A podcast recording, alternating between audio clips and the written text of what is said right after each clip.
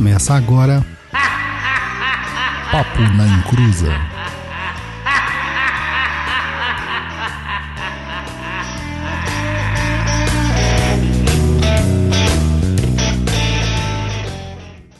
Começou, aqui é Douglas Raim não é fácil. Não é fácil, mas é necessário.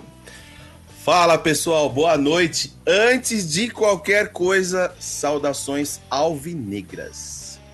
Érica tá dormindo, mano. A Érica dormiu no ponto. É sua apresentação, hein, Érica de Desculpa, desculpa. boa noite, pessoal. Tava aqui ouvindo o Alvinegra aqui. Boa noite. Boa noite, gente. É a Gat Bia aqui novamente perturbar vocês. Isso aí, isso aí, isso aí. Estamos reforçados aqui hoje. Então vamos falar sobre como abrir o seu terreiro. Ou seja, japonês, eu sei que você não quer abrir um terreiro, você quer abrir uma casa de swing. Mas hoje o tema é como abrir um terreiro. A casa de swing fica para um próximo episódio. Como será que é abrir uma casa de swing, né, cara? Você vai ter a sua, fique calmo. Enquanto isso, enquanto você não se torna um Bahamas Man, vamos aos seus recadinhos.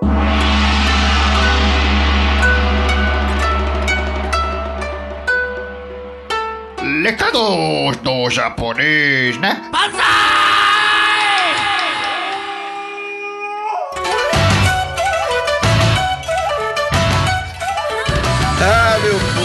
Só, meu povo, hoje maravilhoso para dar os recaditos para vocês. É isso aí, meu grande povo em Cruiser. Não pula esse recadinho maravilhoso aí. Seguinte, soubemos aí que tem gente com fake news. Na moda dos fake news, até na, na Macumba tá rolando fake news. Dizendo que eles são os primeiros podcasts de Umbanda. Mas, que vergonha, né? Vergonha. A gente não quer nem disputar o pioneirismo, apesar de sermos os pioneiros. Aí é só procurar na história do YouTube que você vai ver lá quem começou a fazer um podcast ao vivo falando de macumba. Mas falar uma coisa só o povo sabe quem é o melhor podcast de Macumba. E sabe por quê? Porque tudo que fazemos é com dedicação para trazer um conteúdo relevante e não só para agradar e engrandecer números. E a isso devemos tudo a vocês, nossos ouvintes. O meu muito obrigado, povo macumbeiro. Sem vocês aqui, o nosso programete quinzenal, desculpa o guardinha que está passando na rua, não tem sentido. E claro, continuamos aí precisando da ajuda de vocês, gente. Precisamos do seu apoio aí para manter esse podcast no ar. Se você curte, gosta do nosso trabalho aqui, se diverte, se informa com os nossos vídeos textos e podcasts, quer a gente criando aí mais conteúdo, o jeito de ajudar a gente por meio é do Catarse. Lá entra no site do Catarse, catarse.me barra Papo na Encruza e seja um dos nossos apoiadores. Quem apoia aí o Papo na Encruza já ganha aqueles descontos maravilhosos dos nossos cursos lá no Perdido EAD. Concorre a diversos prêmios mensais lá, tá? Quem não sabe aí tem Macumbox, tem leitura, tem um monte de coisas legais aí que a gente proporciona. A leitura de personalidade aí com a mãe Erika que tá com a gente hoje aqui. Então, corre aí, faz a sua inscrição lá, ajuda a gente, já entra no Umbral lá, o nosso grupo no Telegram.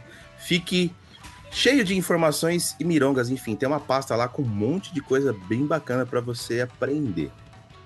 Além disso, você também pode fazer apoios pontuais nas lives e tanto aqui, ó, no, no YouTube aqui tem o super chat aí e o super sticker também você pode fazer esse apoio. Mas se você não consegue é, ajudar com pataco, dinheiro, massari, money, é, você pode fazer aí a divulgação do nosso trabalho, nossos cursos e afins, que já vai ajudar bastante aí a gente romper essa bolha macumbística. E tome nota aí se você ainda não segue a gente nas redes sociais. Tem o Instagram, www.instagram.com.br papo na encruza ou arroba papo na encruza diretamente aí no seu celular, no seu aplicativo o endereço lá do nosso blog com muitos textos e vídeos é www.perdido.co. É sempre reforçando que é só o C e o O, pessoal. Tem muita gente reclamando, não consegui. É porque colocou o M no final, é só o C e o O, tá? Esse site é só o C e o O. Bem frisado. Os nossos cursos estão lá na plataforma do Perdido, www.perdidoead.com perdidoead.com. Esse tem o M, tá? Perdidoead.com.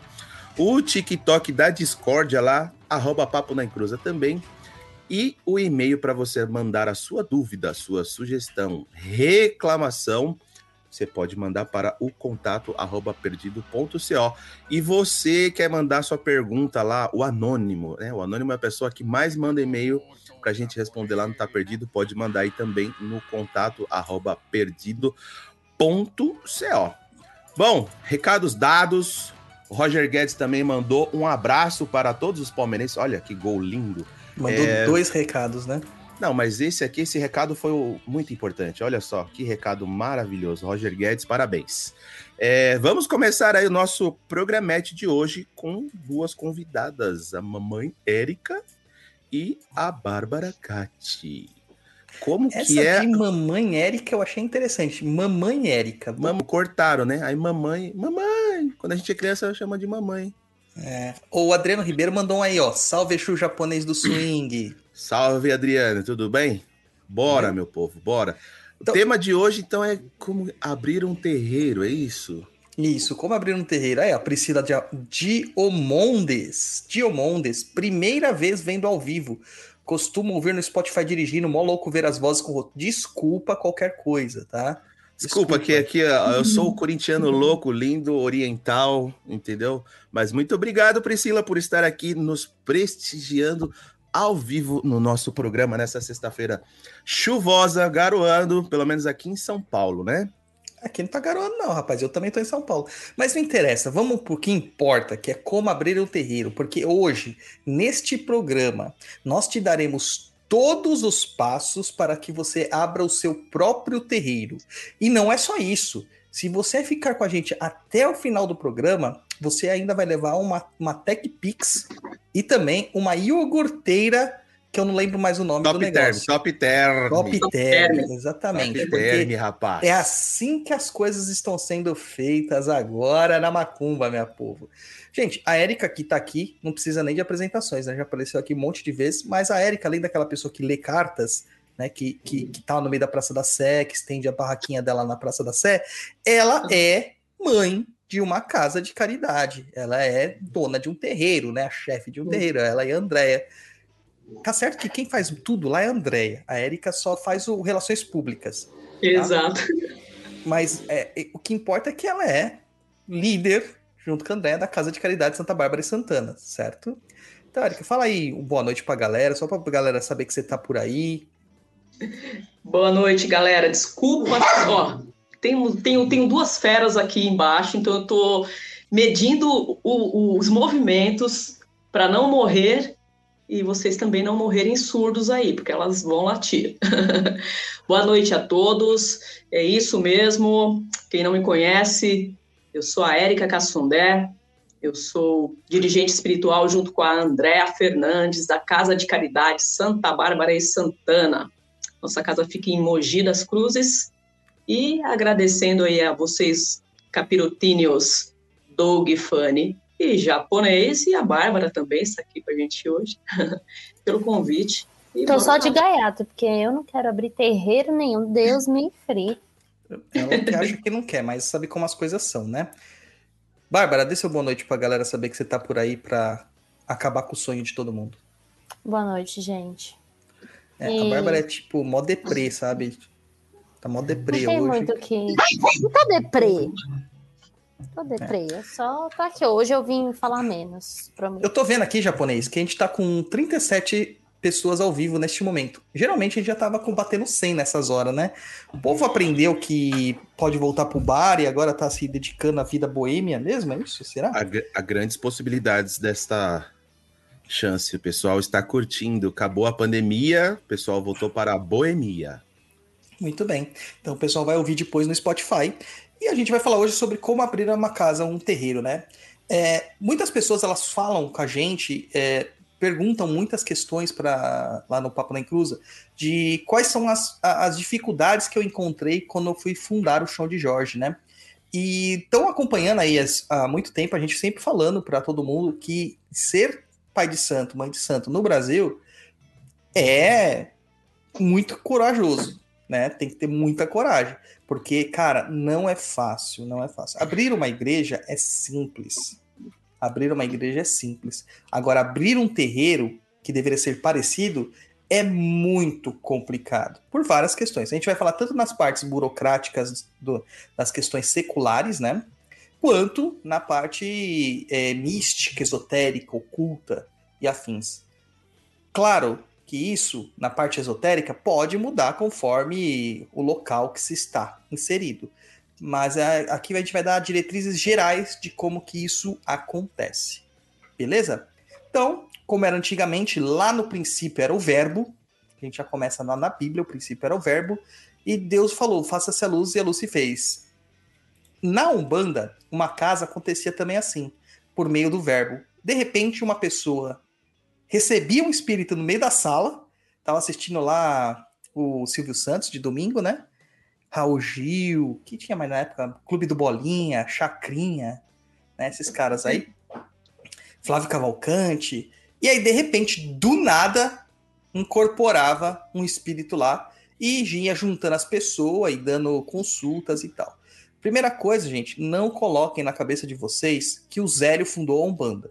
Se você está aqui com esse pensamento, eu recomendo vocês irem procurar mais informações sobre isso, porque o Zélio não foi o primeiro a praticar Umbanda no Brasil. Isso aí a gente tem desde que Brasil é Brasil, tá? E, e, procure saber. E as umbandas familiares, né, as práticas de culto familiar de espíritos, é uma coisa muito comum. E quem tá na, na macumba há muito tempo sabe que tem uma historinha, alguma história na família tem alguma história de um tio, uma tia, um primo, uma mãe, uma, uma avó que incorporou na sala e, e o caboclo preto falou: vai ter que montar um terreiro, vai ter que montar uma terreira. Certo? Chegou a pegar isso aí, Érica, de montar na casa? Ou você era evangélica nessa época? Não, na verdade, eu sou a ovelha macumbeira, né, da minha família. Na verdade, minha mãe é muito mais macumbeira do que eu, mas não nunca foi para Umbanda, né? Aprendeu muito com a avó dela e assim sempre vai praticou uh, rituais entre aspas, né?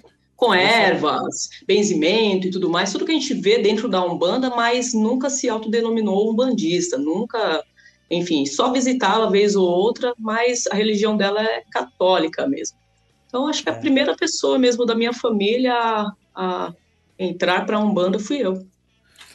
Tá maravilha. Então você não chegou a pegar, a, a afastar a, a, aquela mesinha de centro, as poltronas, sofá e o pessoal incorporar não. no meio da sala, né? Fala aí, Luiz. Não. Fala aí o que você quer falar. Você, como ser a ovelha macumbeira da família, você já sentiu até na sua família preconceito? A Érica faz macumba. Quero, quero nem trocar ideia com ela. Você sentiu isso ou não? Cara, por incrível que pareça, não. Já tive, já tive problemas com preconceito dentro da minha família por conta da minha, da minha sexualidade, mas pela religião, muito pelo contrário. Nunca, nunca. Eles até assim, quando o bicho pega, hoje em dia, principalmente. Corre para é, você. É, sobrinho que recorre, ah, tive um sonho tal, vem atrás, enfim. Mas pediram amarração já? Já pediram amarração para você? Puta, já pediram desamarração. Ah, não tem graça. Legal é fazer a amarração, né? Amarrar, legal. Mas vamos lá então, gente. Então, antigamente a gente tinha justamente essa questão de, de, de estar, né? É, fazendo os rituais em casa. E isso mudou. Mais por questões legalistas, propriamente dito, do que por vontade mesmo dos guias e dos, dos orixás e afins. Porque as casas crescem, as pessoas crescem. Eu vou compartilhar com vocês aqui na tela. Infelizmente, quem está ouvindo isso aqui com o podcast não vai ver. Mas aqui é a foto da minha família. E ó, tá até com um negócio do japonês. Olha, Dona Rosa. Que é, você conhece. Saudade, hein, japonês? Bateu a saudade aí, né? Dona Rosa, gente boníssima. Dona Rosa era a melhor confeiteira de São Mateus, rapaz. Agora então, aí é minha avó, minhas tias, né? A minha tia aqui atrás, minha tia a... incorporada aqui e tal. Pode falar, japonês. Sua tia? É, não tava reconhecendo. A Isabel aqui atrás. Quem tá aqui no chão é a Regina? É, essa aqui, a, essa aqui de cima olhando pra, pra minha tia, que é minha bisavó, cara. Minha bisavó Tereza. E Tá quem vendo tá aqui, do ó? lado dela? A vozinha. Não reconheço. A do lado é a Sônia, é o pessoal lá da família. né? Então você vai vendo aí, ó. Isso aqui faz muito tempo, gente. Faz muito tempo. Você vê, isso aí era na cozinha da casa da minha avó. Na E essa cozinha cozinha da casa. existe ainda, essa cozinha existe. Essa cozinha existe. Não tá assim, mas existe. Sim, Tá? sim, sim. Então, é, é algo pra gente sempre pensar, né? Se fazia sim um bando em casa. A Bárbara tá aí pra explicar melhor pra gente, porque na casa dela era assim. A, vizinha, a visita chegava, tocava a campainha e o caboclo baixava. Não era, Bárbara? Ah, era um pouquinho assim. Dependia muito de alguns casos, né? Do meu pai lá, tipo, o que rolava muito era benzimento com as crianças, né? Os pais ligavam lá de madrugada, pelo amor de Deus, ajuda meu filho. E meu pai acordava de madrugada, levantava, ia lá fazer as coisas e aí ou às vezes o preto velho vinha ou às vezes não. Mas sempre rolava assim um- uns episódios desses. Agora era comum lá em casa, por exemplo, a gente fazer oração, né, do do lar em família, né? Meu pai sempre fez, toda sexta a gente fazia. E aí vinha o preto velho. A maioria das vezes era o preto velho que vinha, né? Ou vinha o Dr. Hertz, que era o médico que ele trabalhava, que já não fazia atendimento para as pessoas, ele ia lá em casa de vez em nunca. Assim.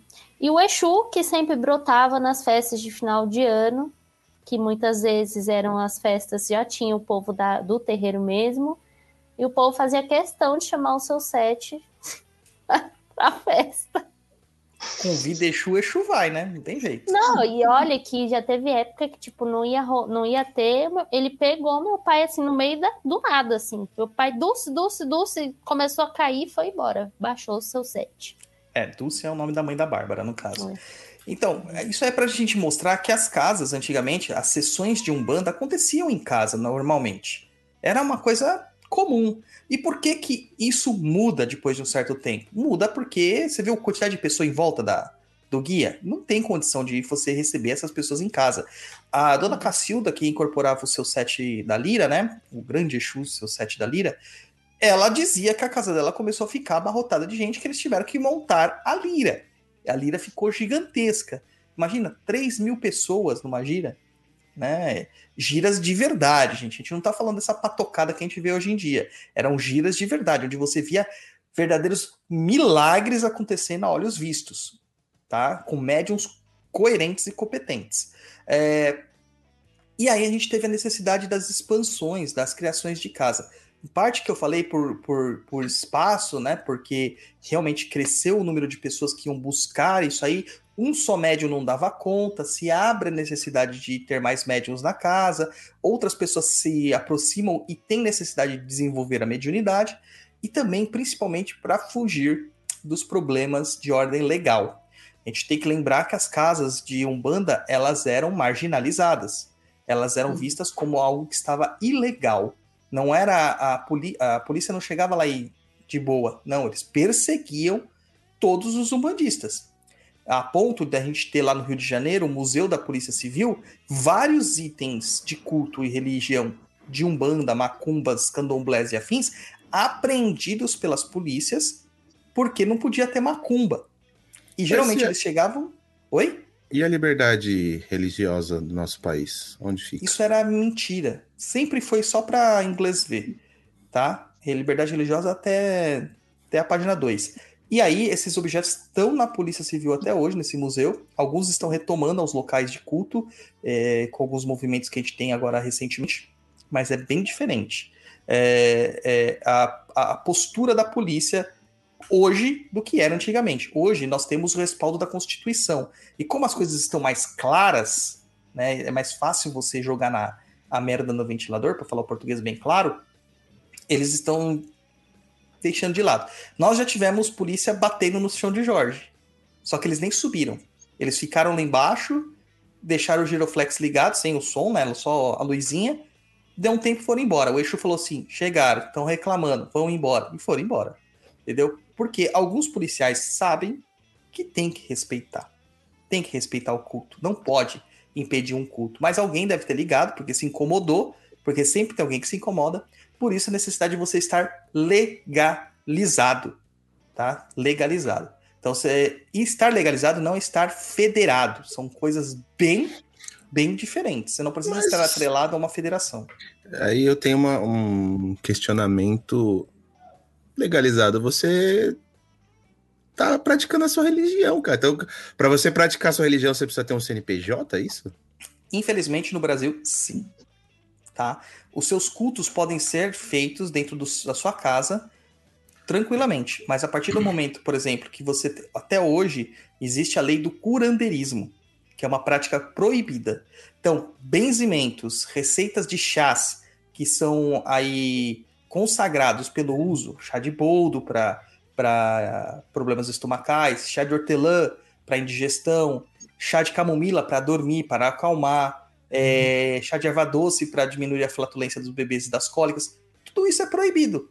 Se você falar para alguém, olha, toma um chazinho desse, você está incorrendo num crime de curanderismo. Curanderismo. Tá claro que a gente está falando sobre a lei, né? A parte seca da lei, sem as interpretações. Porque isso acabou se tornando algo que ficou pela, pela sabedoria popular. Hoje nós temos algumas PNPICs, que são práticas de é, práticas nacionais de técnicas de, integração e de medicina complementar, né, de tratamentos complementares, que até é, protegem o direito da comunidade de ter esses remédios naturais. Até protege. Mas, cara, existe isso. Tá? Existe isso ainda até hoje. E justamente para evitar essas situações, para você não incorrer no crime de charlatanismo e curandeirismo, que também era atrelado com outro crime que muitos malandros cariocas praticavam, que era da vagabundagem ou vadiagem, foi criada essa questão de institucionalizar as religiões. Então, é necessário sim ter um CNPJ, uma ata e um estatuto social. É importante. Certo, Érica? Certo, Douglas. Deixa eu só falar uma coisa aqui. É, acabei de pesquisar, colocaram no chat aqui que o Donizete falou que foi a liberdade religiosa veio na Constituição de 88. É, aqui fala que desde a Constituição de 1824 o culto de outras religiões já eram permitido, mas só que eram só feitas, é, deveria ser feitas de maneiras domésticas. Então. Não poderia ter uma, por exemplo, uma coisa oficial, igreja, centro religioso, qualquer outra que não fosse católico. Ou seja, talvez por isso tenha a ver com o que você disse que o, a macumba feita em casa. Macumba feita em casa.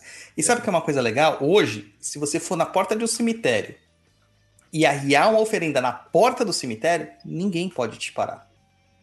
A polícia não pode chegar lá e falar assim, oh, você não pode fazer isso, porque a prática de culto é livre conforme dita o seu culto.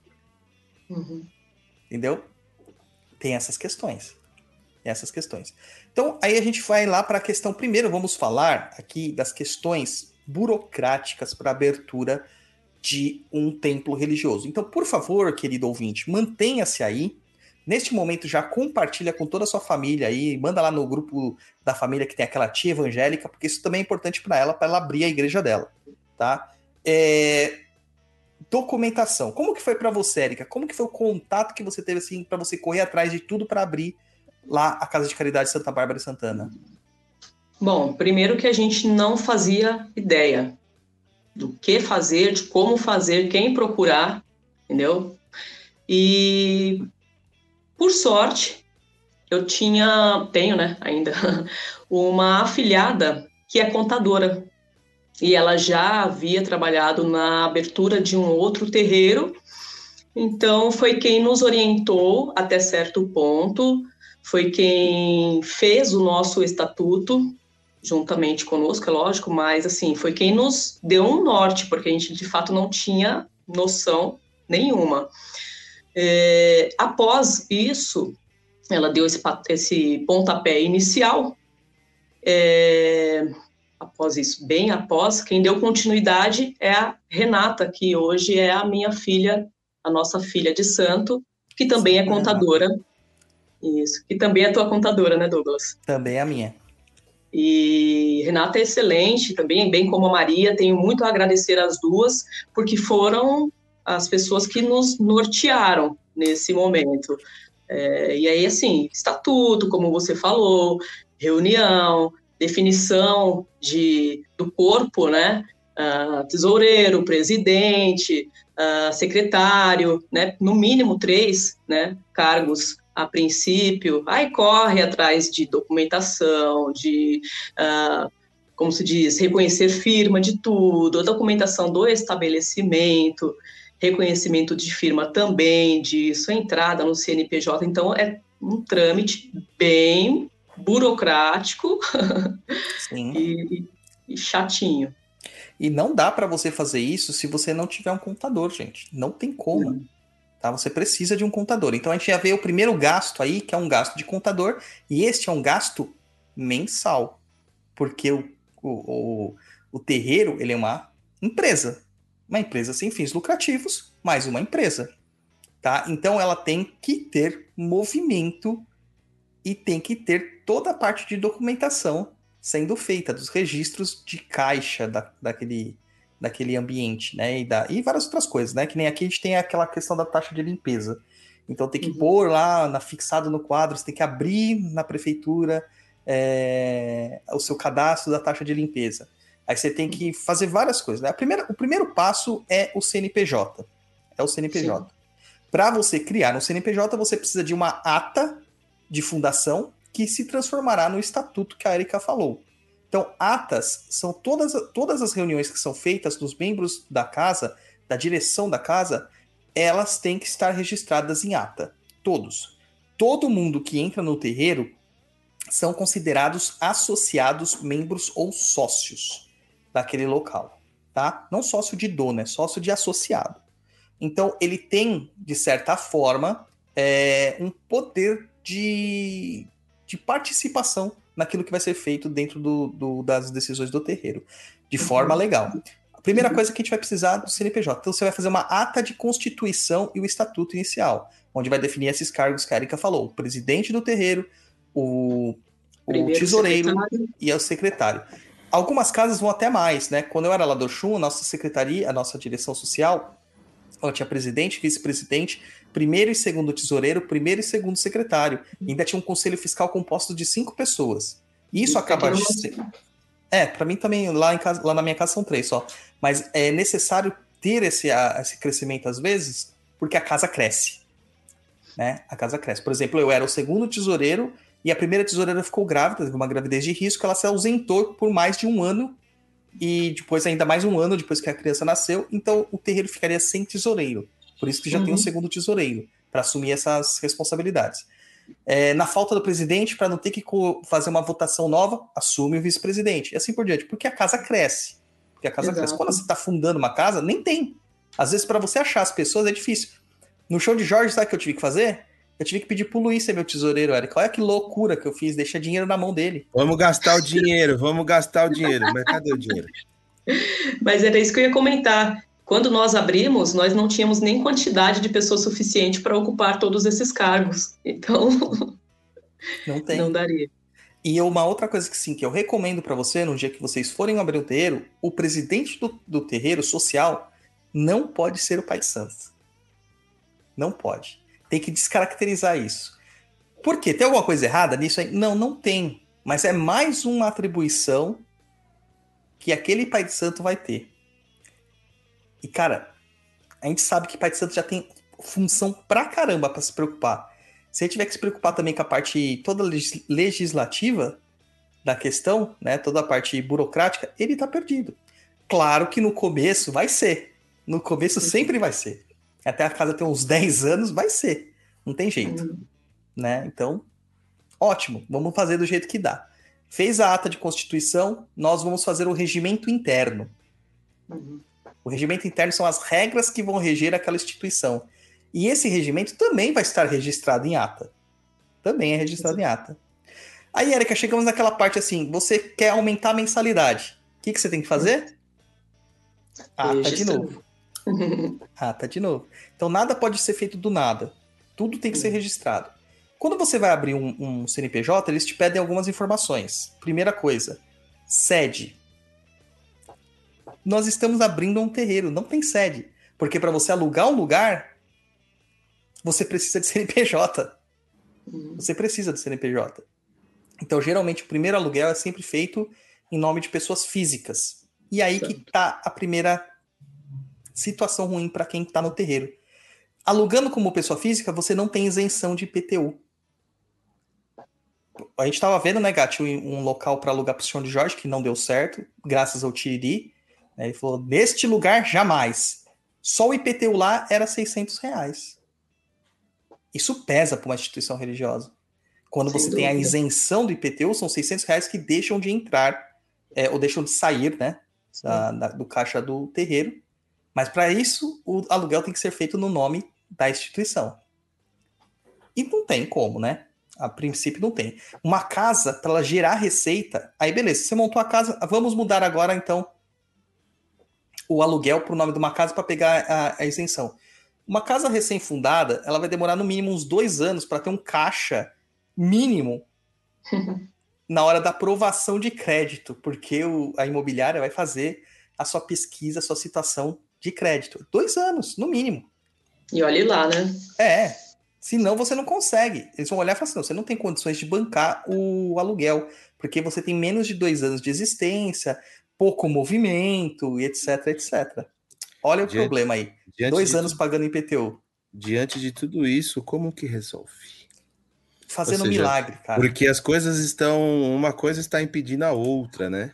Fazendo milagre. Você vai esperar dois anos para alugar um terreiro, um lugar. E aí, trabalha uhum. como? Faz como? Tem um monte de gente que faz em casas, nas casas, e um monte de gente faz nos cantinhos do Orixá, no Vale dos Orixás, no Montanhão, é, ou alugam como pessoa física, que foi o caso que a gente fez no show, no show de Jorge. Alugamos Sim. o imóvel como pessoa física, de uma pessoa que tinha é, é, renda mensal compatível com análise de crédito, e a gente só conseguiu mudar o, o contrato do aluguel agora, que tá vencendo o aluguel já. Uhum. Dois anos depois. Da mesma forma. Mesma coisa. Aí você tem a, a, empresa aberta, que é o seu terreiro aberto. Aí você vai começar a, a, a mexer em outros documentos. Vai mexer na prefeitura. Geralmente vai ser necessário fazer um seguro, porque isso já está no contrato de aluguel, o seguro contra incêndio do local. E seguros contra incêndio de locais que têm risco de incêndio, porque as das velas, é caríssimo. É caro, né? Então você tem que ir procurando para aquilo se encaixar.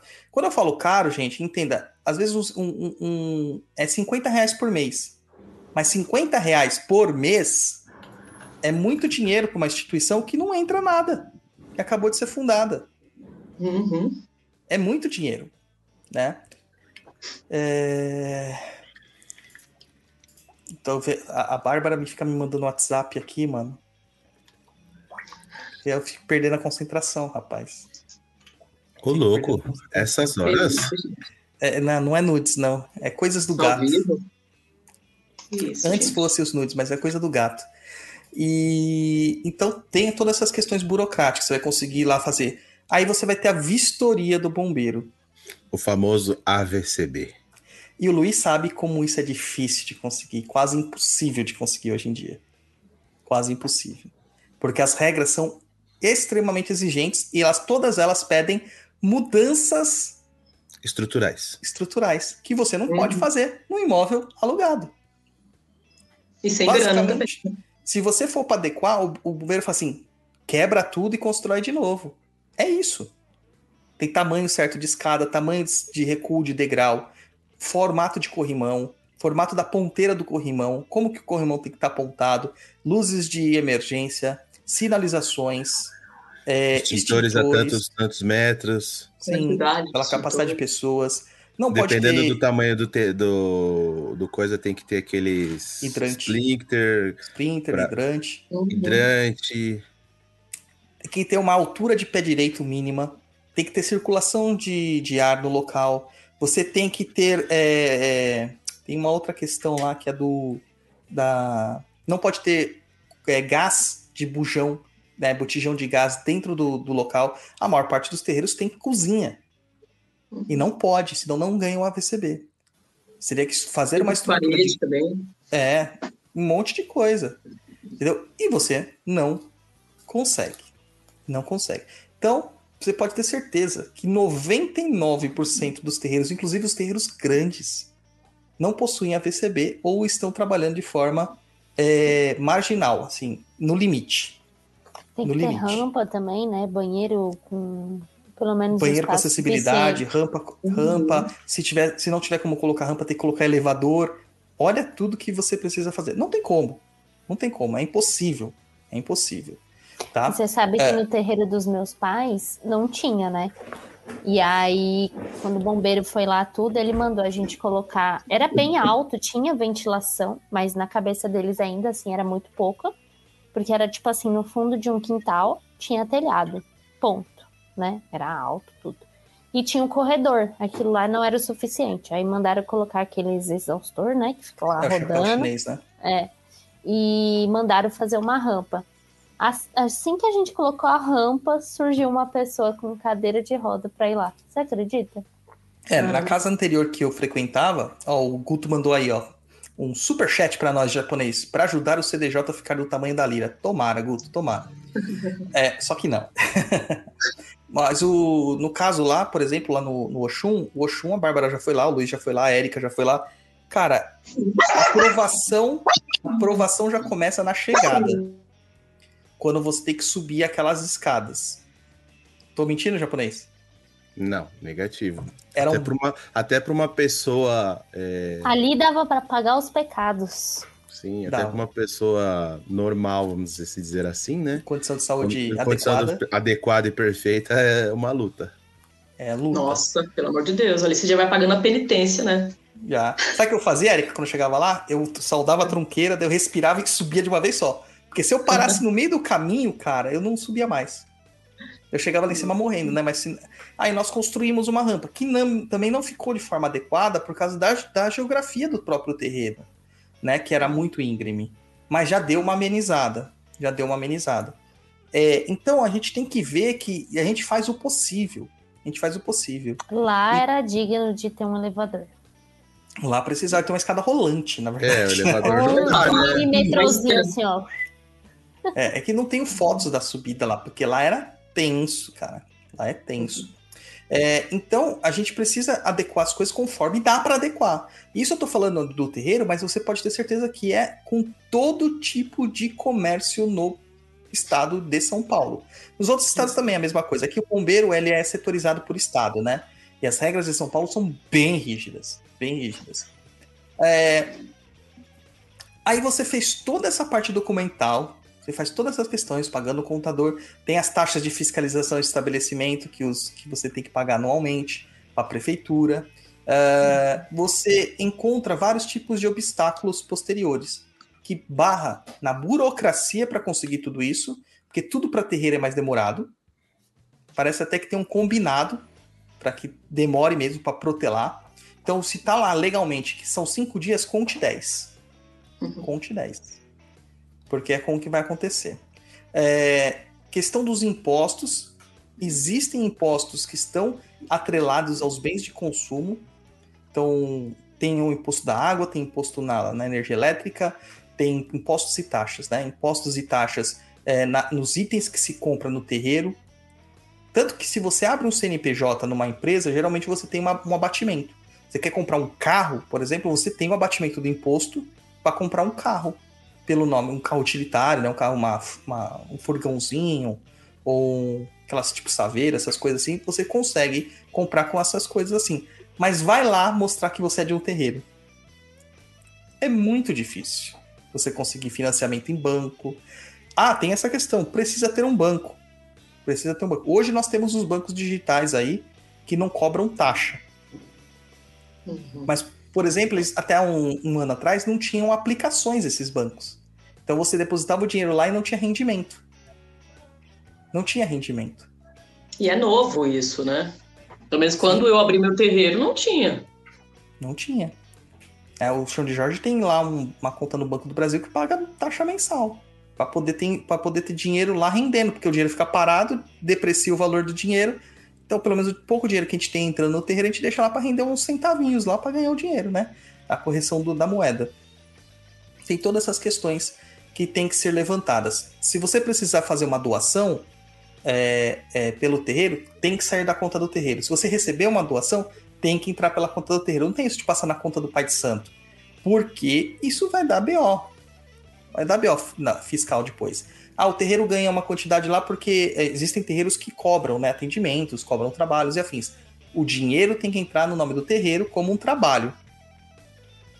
E aí de lá ele pode pagar as partes envolvidas. Ah, o dirigente ganha um percentual. Ele paga pro dirigente. É, o curimbeiro é um curimbeiro profissional, porque tem curimbeiros profissionais que são contratados pela casa quando ela não tem curimbeiro para ir tocar. Aí ele tem que sair da conta do terreiro. E assim vai. Né? Comprar um galão de água você tem que comprar pela conta do terreiro. E tem que discriminar tudo isso. Tem que discriminar tudo isso. E aí a gente esbarra aqui no que, no final, no que a Adriana fala aqui, ó. Fora o preconceito dos órgãos municipais. A Adriana trabalha com contabilidade também. Já peguei um caso que a fiscal municipal debateu comigo que terreiro não era organização religiosa, que apenas igrejas teriam essas isenções. Nossa. E aí nós batemos no preconceito. Para achar um local onde as pessoas permitam. Quem acompanha o CDJ sabe né, o, o- o- a dificuldade que tá pra gente achar uma nova sede, porque nossa sede ficou pequena. Graças Não, achar até acha, acha, acha, acha. Só que aí quando você vai perguntar, mas o que você vai fazer? Qual é o ramo de atividade que você vai fazer? Aí você fala, olha, é um centro religioso. Ah, esse o dono não permite. Esse O centro dono. religioso permite. Agora você fala assim, de Umbanda, aí Macumba. não permite. Ah, esse o proprietário não permite. Esse proprietário não aluga. Por isso Só que de caso que a gente poderia denunciar, né? Teve um caso Um que a gente fez até o. o print. é, que falou que era Umbanda. Ah, não, o proprietário não aceita. Aí um Não aceita para atividades religiosas. É, aí o cara foi, um conhecido nosso entrou em contato falando que era uma igreja. Ela falou, ah, sim, pra quando é? Exatamente. E a gente Sim. tem prints disso. A mesma corretora, o mesmo imóvel, a mesma imobiliária. Tá? A gente não mudou nada, a gente tem prints disso. E isso cabe um processo, sim, por, por, por discriminação E a- religiosa. E a pessoa que chegou uma vez, a gente foi visitar, aí tava meio destruído o lugar e falou assim: Ah, vocês, vocês são igreja, né? Vocês vão arrumar aqui. Assim, Exatamente. Exatamente. É, tem essa questão também. E aí você, você começa a ter esses problemas de você encontrar um local adequado, de você encontrar um local que permita que você vá lá. E principalmente um local que entenda que você não pode entregar um barracão destruído para o lugar. Você tem que entregar um negócio limpo, pintado, em condições de trabalho. Uhum. Se não for assim, pelo menos você vai ter que abater as mensalidades. E quem. As, os aluguéis. E quem quer fazer isso? Nenhum dono de estabelecimento faz. Nenhum dono. Então, para arranjar um local é muito complicado. É muito complicado. Caramba. Aí eu recebi uma mensagem outro dia, Eric, falou assim: você só vai resolver esse problema quando você comprar um lote e construir o seu terreiro. Eu falei assim, É, não, tá. A pessoa tá certa, ela não tá errada. E aí? E o Só dinheiro? que o, pro- o problema é como comprar o lote, o dinheiro pra isso, né? não só o dinheiro, Luiz, em São Paulo. difícil. Não tem Comprar terra. um lote em São Paulo. Só se for em cima de algum prédio. Só se, Não terraço. só se for. Entendeu? Não tem como. Vamos Ó, fazer o recebemos mais um superchat. CDJ Rooftop. Aí, o japonês, Priscila Diomondes, para ajudar a fundar o o CDJ no Rio de Janeiro. Muito obrigado superchat. Bora É, lá. então, é complicado, né? Esse preconceito é muito complicado, ele existe, ele é palpável. E se você está é, na, na missão de abrir um terreiro, você vai ter que passar uns nervosos aí. Vai ter que É. dançar o quadradinho de oito. É, vai ter que ter paciência, ser persistente, porque infelizmente parece que a gente está mendigando, sabe? Como se você estivesse numa posição de, sei lá, ilegalidade, estou fazendo algo errado, tenho que ficar me explicando, tintim por tintim, para que a pessoa, no final das contas, vire e fala. Ou, ela te deixa no vácuo, comigo aconteceu muito isso. Depois de explicar tudo com toda calma, a pessoa simplesmente não respondia ou falava que não dava. E bem isso que você falou. Para a igreja, ok, mas para terreiro, não. Ó, a Ivone tá trazendo aqui, ó. Ivone Nascimento. Lê aí, Luiz. A mãe de santo do terreiro onde trabalha desistiu de alugar lugares por preconceito. Do lado da casa tem uma igreja evangélica. A mãe tentou alugar e o dono não permitiu. Dias depois, abriu-se uma igreja. Passei por isso também. Um local que não podia, depois eu olhei, era uma igreja. É, Então- meus amigos, é que a igreja tem poder, né? A igreja tem dinheiro, a igreja tem influência. É, e a gente precisa também disso. Me diga, como que a igreja consegue o dinheiro japonês? Você que esteve lá no meio das barbas do profeta. Que Cara. a igreja para o Brasil. Existem várias formas. Você tá falando que tipo de igreja? Uma igreja católica? Igreja evangélica. Dízimo, oferta, é, basicamente é isso, né? Mas o que eu já presenciei em alguns cultos é, de igreja que eu fui, para quem não sabe, minha mãe era evangélica e eu já fui. Existe uma pressão psicológica, vamos colocar assim? Hum. É, Olha, irmãos, vocês têm que doar para a igreja, porque doando para a igreja você está conquistando o seu espaço no céu. Deus se agradará. Ou usar aquela parte da décima parte, né? Você tem que doar a décima parte do seu salário. Então, existe essa interpretação. Não julgo quem doa, eu não, não doei. Eu acho que quando você tem que doar para a igreja, é aquilo que você sente e que você pode, né? é colocado uma situação que às vezes a pessoa tá faltando o básico na casa dela, arroz e feijão, né? E a igreja força para que a pessoa doe. Ou seja, a pessoa não tem dinheiro nem para colocar comida na casa, mas faz uma pressão psicológica é, para que a pessoa doe. E a pessoa acaba doendo.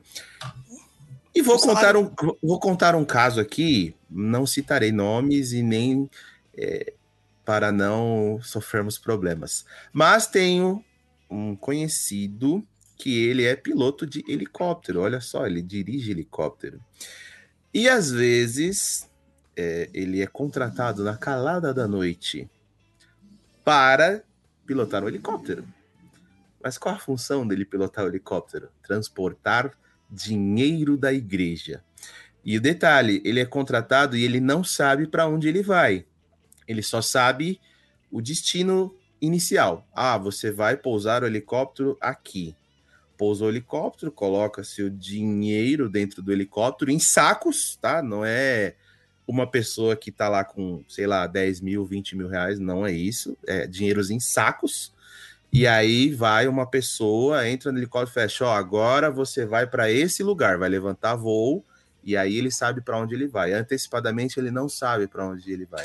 Então você imagina, né? Pagar o, o custo de voo, hora voo do helicóptero, pagar o piloto, é, enfim, tudo isso para transportar o dinheiro, Segurança, o dinheiro da igreja. choque. Ó, Fora isso, a galera que né, também conhece os relatos deste mesmo rolê de pessoas, de pessoas assim, senhores de idade que ia lá falando que vendeu a casa, Uhum. vendeu não sei o que, tava dando tudo pra lá, sabe? Tipo, absurdo. Exatamente. Absurdo. É. O- a pauta da do dízimo acontece. O dízimo é a décima parte, ou 10% do valor do seu salário. Então, você recebe o salário mínimo, seria. Hoje está 1.100 reais, seria 100 110 reais.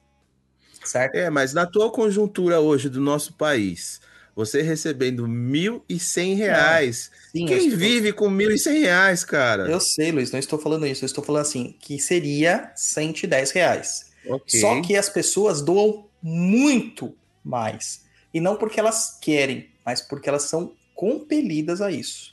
Sim. Claro que a gente vive de doações, a gente entende isso, mas pessoas que têm é, um nível social caritativo necessário, ou seja, está passando em situação de penúria, ela tem que ser ajudada e não ser, e não estar ajudando.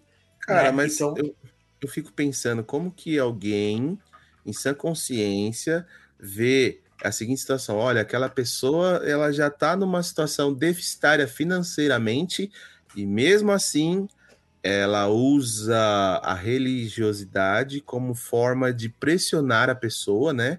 Colocar ela numa situação tipo, olha, se você não doar, é, Deus tá- não se agrada disso. Deus se agrada de quem ajuda e vai lá e enfia a faca e o cabo para tirar o dinheiro que o cara não tem.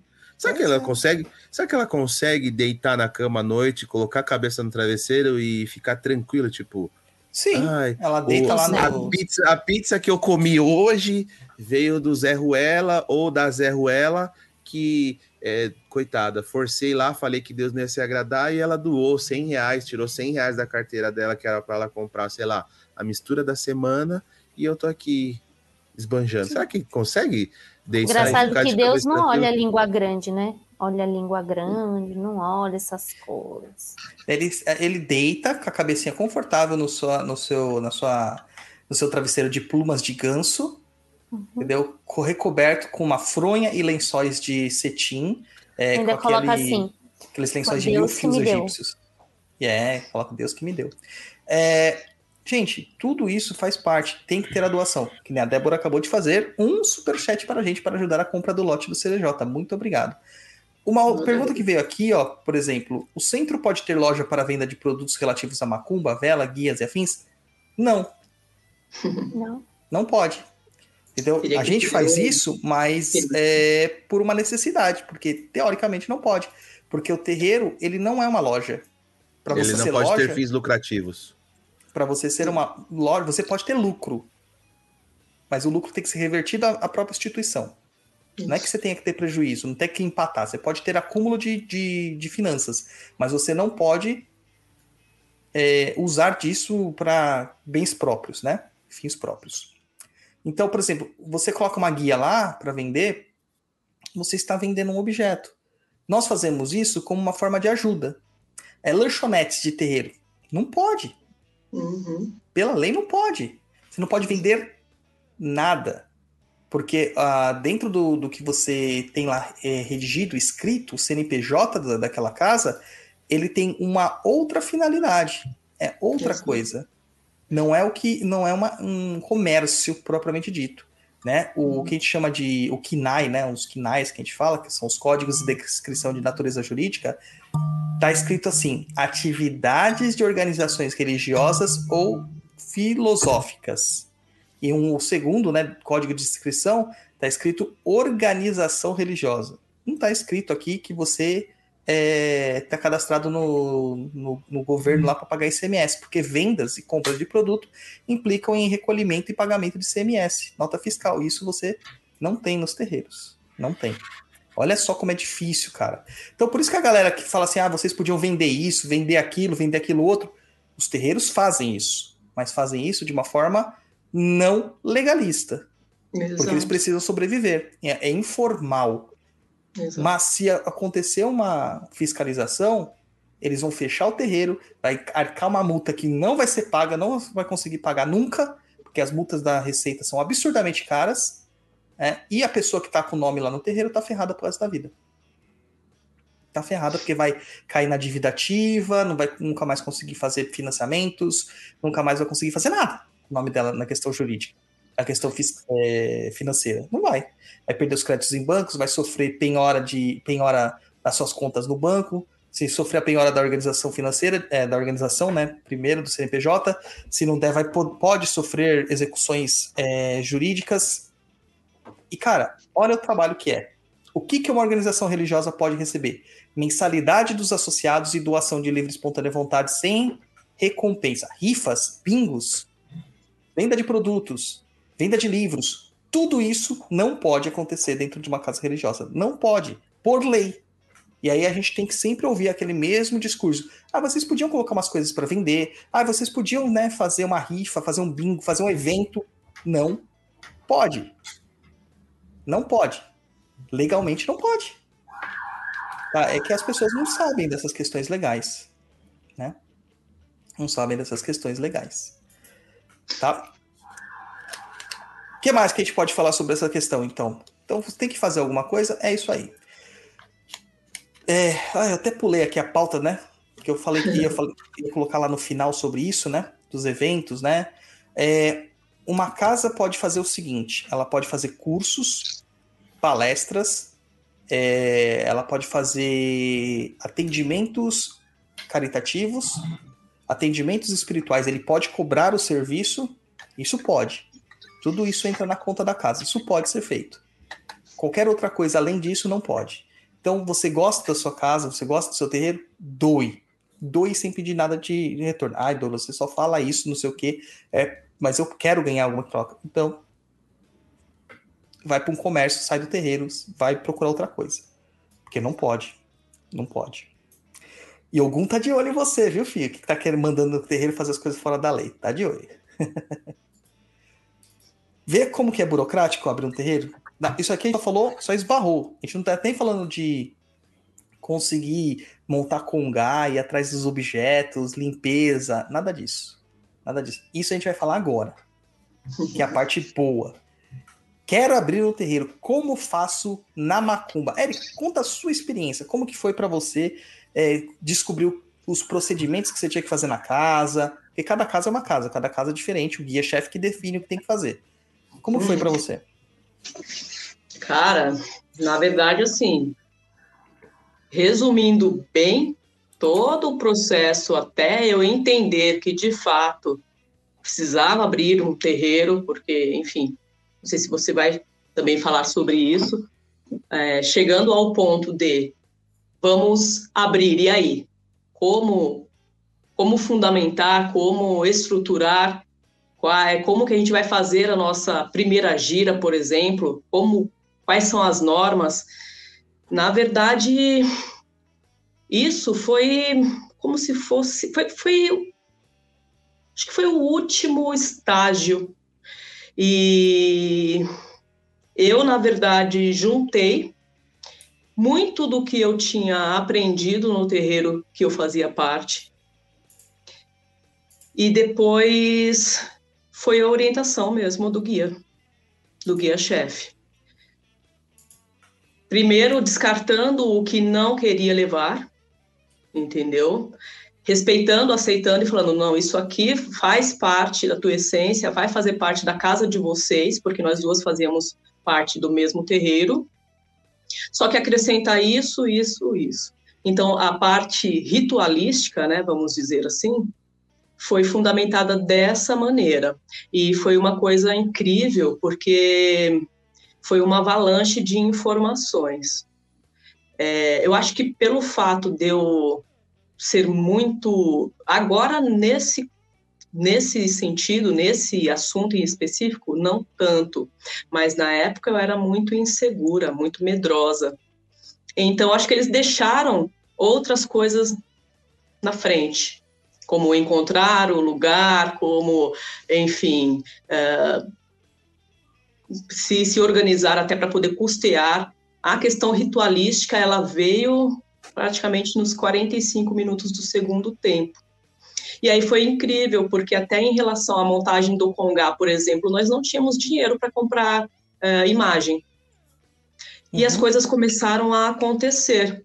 É, uma amiga que eu não fazia ideia, o avô tinha tido um terreiro que fechou, o avô morreu, enfim, ela tinha no quartinho guardado algumas imagens que tinham um carinho muito grande e queria é, só gostaria de se desfazer se fosse para entregar para alguém de muita confiança, então ela nos deu essas imagens. Legal.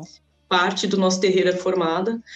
E alguns médios, logo quando entraram, já ah, eu posso dar uma imagem tal, tal. Então foi assim que foi montado o nosso, nosso congá.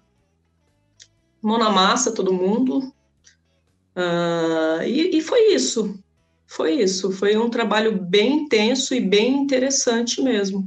Parecia meio que a Rupi Goldberg, sabe? Com o Ghost ali falando. Então, aí isso aqui vai ter que ser assim. E tá bom, anotando, anotando. E foi assim que a nossa casa surgiu. É, comigo foi a mesma coisa, né? A gente foi assim todo também? Mundo. Foi, encontrei o lugar, é, tentei vários lugares, não deu certo, daí encontrei o lugar. Quando eu encontrei o lugar, é, eu lembro, eu tava falando com a Gatti, e aí o Rompimato colou e falou: senta e escreve.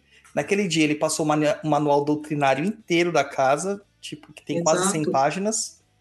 Ele foi me redigindo, eu escrevi 100 páginas, mais umas 20 páginas de rituais que tinham que ser feitos para fazer a, a, que o terreiro ficasse adequado. Porque assim, né? É, a gente parte do princípio de que a casa ela foi mandada a ser aberta por um guia espiritual. É, não fui eu que falei, vou abrir uma casa.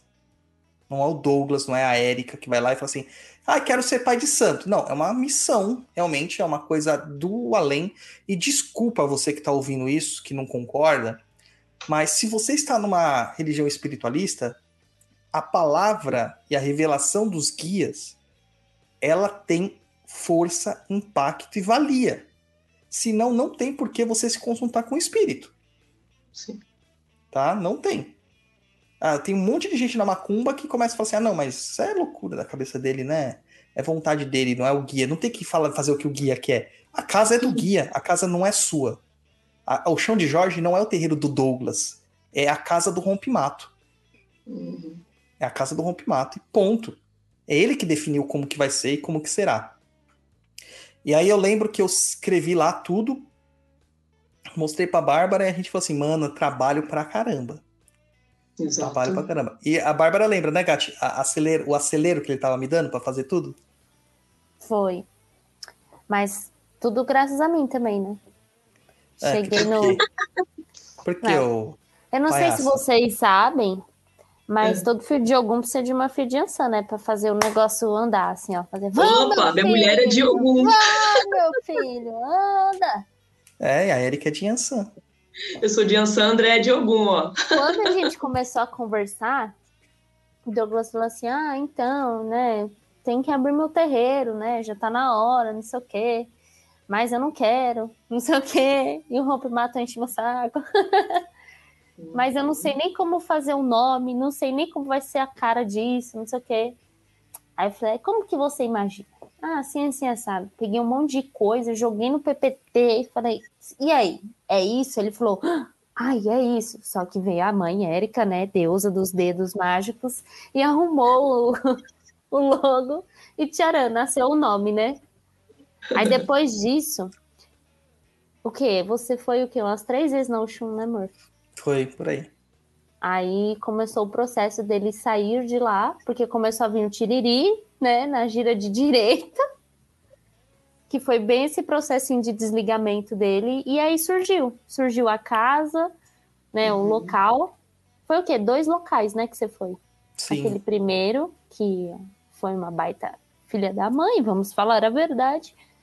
E logo em seguida esse e o rompe-mato ficava tipo, vai ser assim, vai ser assado, tem que ser rápido, anda logo. É. E quando tudo ficou pronto, pandemia. Pandemia. Foi assim. Eu terminei de fazer a última fundamentação, a semana seguinte, pandemia. Cara, qu- quando a gente foi. Quando. Depois de. Tá, beleza. É isso que vocês querem? Tá bom. Então, vamos lá. E aí, o que, que a gente vai fazer? Aí eu lembro, e você vai lembrar disso também, Douglas, que um pouquinho antes de. Tá bom, ok. Já tinha passado por outras. é, é, casas, assim, porque eu já tinha me desligado da minha casa. É, na casa que eu frequentava, eu já estava sendo preparada para ser mãe pequena. ah, só que bem antes disso, bem antes, tipo, eu tinha três anos de umbanda, não não dava passe nem consulta, estava na Curímbia, na Curímbia, na Curimba, A Corímbia? e Curímbia. Minha mãe, cara, foi para o Ceará visitar minha tia. E lá ela viu que ela descobriu que tinha um terreiro, ela foi é, visitar o terreiro. Chegando lá, diz ela que o guia falou para ela: Mas você veio aqui tão de longe se você tem uma filha mãe de santo? Minha mãe me ligou. E, e ela é bem arretada, né? Ô mulher, tu já é mãe de santo? Eu falei: Não, não sou, não. Não, mulher, fala a verdade pra mim, mulher. Esse negócio é sério, viu? Me falaram lá que tu já é mãe de santo, que não sei o quê. Eu, não, não, não sou. Então, é, veio lá atrás e eu não fazia ideia. Eu ria, eu falava, "Mano, que viagem, que não sei o quê. Daqui a pouco eu estava sendo é, é, é, preparada para mãe pequena. Mas quando de fato chegou o momento, ok, tá bom, é, já tínhamos nos desligado, é, vamos abrir nosso terreiro, e agora? Sem um puto, não tem lugar, pá, fui me consultar com o rompimato. Aí o rompimato vira para mim e fala assim: abra na tua casa. Meu, só que eu moro num apartamento, cara. Como que eu vou abrir uma gira aqui na minha casa? Ainda falei isso para ele. Eu falei, moro em apartamento. Ele falou assim, o que, que é isso? Fui explicar para ele, um monte de casinha em cima da outra. Ele falou assim, faça assim mesmo.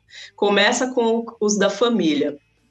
Falei, puta que lá merda. Aí eu tive uma ideia, falei, sabe o que eu vou fazer então? Eu vou lá no Vale dos Orixás visitar para sentir, porque eu já, já conhecia o ambiente, tudo, é, devido ao outro terreno, mas eu vou sentir o ambiente para, de repente, fazer uma gira por mês lá. Então vou começar dessa forma. Foi uma merda. Porque uma grana absurda para chegar até lá, me perdi, caí numas bocadas, quase fui assaltada. Quando finalmente chegamos lá, infelizmente, aquele monte de urubu, aquele cheiro de azedo, é, eu, me deu uma dor de cabeça absurda. É, enfim, isso porque a gente só foi para olhar o ambiente. E na hora já saquei, não é aqui, entendeu? E, e aí tinha uns amigos juntos com a, junto com a gente que falaram assim: ah, a, é, que eu tinha comentado que uma amiga tinha marcado, me marcado numa feirinha do rolo lá, tinha um, um lugar para alugar. Aí falaram assim: não, aluga lá que a gente te ajuda. E eu tenho certeza, não, ajuda que, aluga que a gente te ajuda. Aí um, eu dou 50, eu dou 50. Eu dou... No final das contas, a gente alugou e a gente se fu porque no primeiro mês, beleza. Do segundo mês em diante, a gente teve que ralar na boquinha da garrafa para pagar o aluguel, porque é, isso me serviu de lição. Porque tem muita gente que fala, mas na hora do vamos ver, negou. Pois é, é isso que eu falo. Na hora do vamos ver, não vai acontecer. Comigo aconteceu a mesma coisa, Erika. As pessoas que falavam é. assim, toma do teu lado, abre o terreiro, abre o terreiro, ficaram me pilhando. Na hora que eu abri o terreiro, todas viraram as costas. Todas. E aí eu fiquei sozinho. Mas isso é uma coisa que eu vejo que é missão do pai de santo e da mãe de santo. É mesmo. É. Os outros só querem o oba-oba. Então vamos aqui, ó. Procedimentos. Eu lembro que ele passou um monte de ritual. A gente parte do princípio que onde é o CDJ hoje era uma igreja. A energia já não estava muito legal. Né? Fora isso, tem toda a reforma, as pessoas que entraram lá não estava propício para o trabalho espiritual. E aí tem que fazer todo o processo de limpeza. Você lembra tudo que a gente fez, Gati? Lembro. A gente primeiro fez toda aquela obra. Não, foi. A gente fez a obra primeiro, não foi? Sim, foi. A gente fez a obra, que demorou um tempinho aí. E aí, depois da obra, a gente fez toda a limpeza, fez aquela instalação daquelas coisas novas, depois a gente entrou com o processo de limpeza do local. A gente fez bate-folha, defumação, a gente lavou o chão com ervas. Daí, depois de um tempinho, a gente fez a, funda a fundamentação com comida, tronqueira, etc. É isso. Não foi num dia só, viu, gente? A limpeza não, foi num dia só. Né? Eu acho que é, foi isso mesmo, a limpeza foi. A gente teve que deixar um período lá, não foi uma semana? Acho que a gente é, teve que deixar uma semana. Foi a limpeza, deixou a semana lá a limpeza, né? Que é a defumação, lavagem de chão bate e o bate-folha. Aí de, que eu passei muito mal. Você lembra que eu voltei para casa e eu comecei do nada a ter uma, um, um enjoo e eu vomitava muito aquele dia, muito. Faz parte do processo de purificação e limpeza. Porque você, como dirigente, você pega a carga daquele lugar todo. Essa é a ideia mesmo, Na né? verdade, eu, eu não tenho certeza. Eu acho que a gente fez até antes da obra, viu? Isso daí. Essa limpeza. Será que foi? eu não lembro de ter aquela parede ainda que a gente fez o congar. Porque eu lembro que a gente estava varrendo lá o local. Até ouvi um xingamento na hora. Alguém xingou, falou, falou algum palavrão, assim. Ah, eu lembro isso aí também, falando palavrão mesmo. Um morto lá no, algum morto evangélico começou a xingar. E aí depois a gente fez isso daí. É, depois de acho que uma semana que a gente foi lá, limpou tudo tal, daí teve que fazer o trabalho de. No dia seguinte da limpeza, a gente fez o trabalho de entrega das comidas. Dia seguinte, que era para funda é, que era para fundamentar o local. Que era o Exu, né? Entregar para Exu, entregar para os orixás da casa. E depois a gente teve mais uma entrega, que foi aí o Exu da casa, fundamentação de tronqueira e o os, e a entrega dos, dos guias, dos guias chefes da casa, né?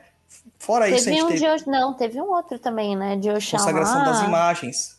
A Não. consagração das imagens. Não, não foi consagração das imagens. No dia do Oxalá, que a gente fez de Oxalá, a gente fez também do de Ogum e fez o de Iemanjá, que foi dos guias da casa. E o de Exu geral.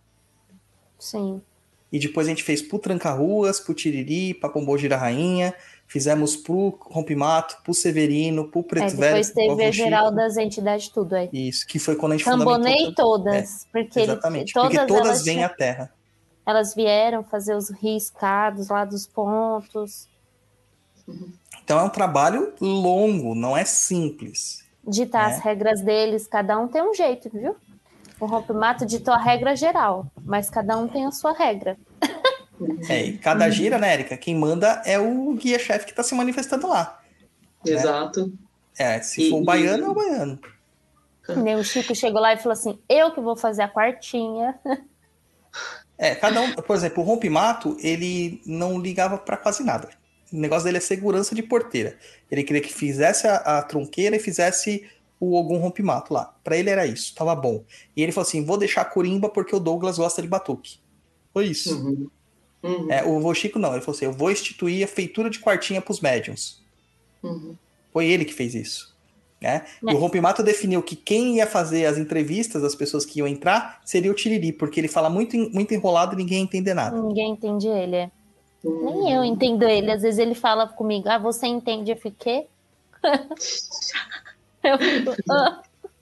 Só Gente, é a temos- primeira vez que eu vi ele, que fazia tanto tempo que eu não escutava um, um caboclo falando enrolado daquele jeito, que eu fiquei meia hora, tipo, ele tá falando comigo? Ou ele tá rezando? Eu não sei o que tá acontecendo. Pois é. Pois é. Fala aí, japonês. Temos um super chat. Opa, William Rosa, superchat aqui, ó.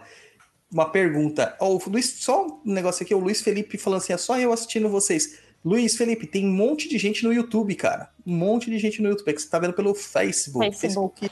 Isso, é. É, mais e a gente também tá no Twitter, viu? Tem a nova ferramenta do Twitter online lá, a gente também tá lá no Twitter. Então vocês assistam onde, por onde vocês quiserem. William Rosa pergunta aqui, ó. Quem diz que você tem que ser pai de santo é seu guia-chefe? O pai da casa que você frequentava dá bênção para você começar? Ah, mais ou menos, mais ou menos, né? Quem diz que você vai ser pai de santo não é seu guia-chefe a princípio.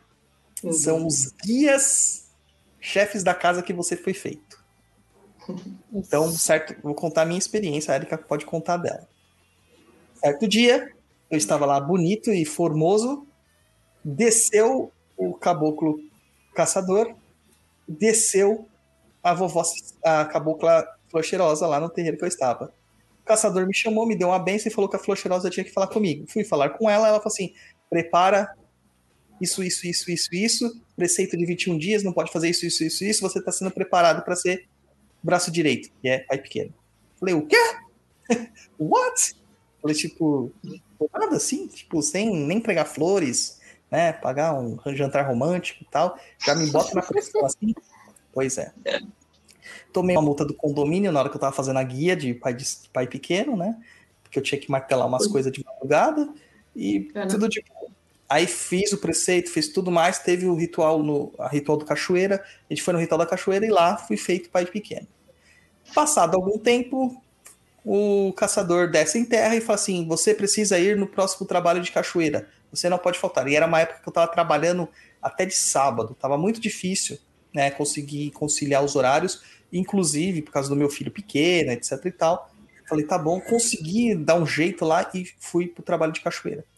Chegando lá, caçador incorpora e fala: Você vem cá e pronto, você vai ser feito pilar da casa. E eu, ah!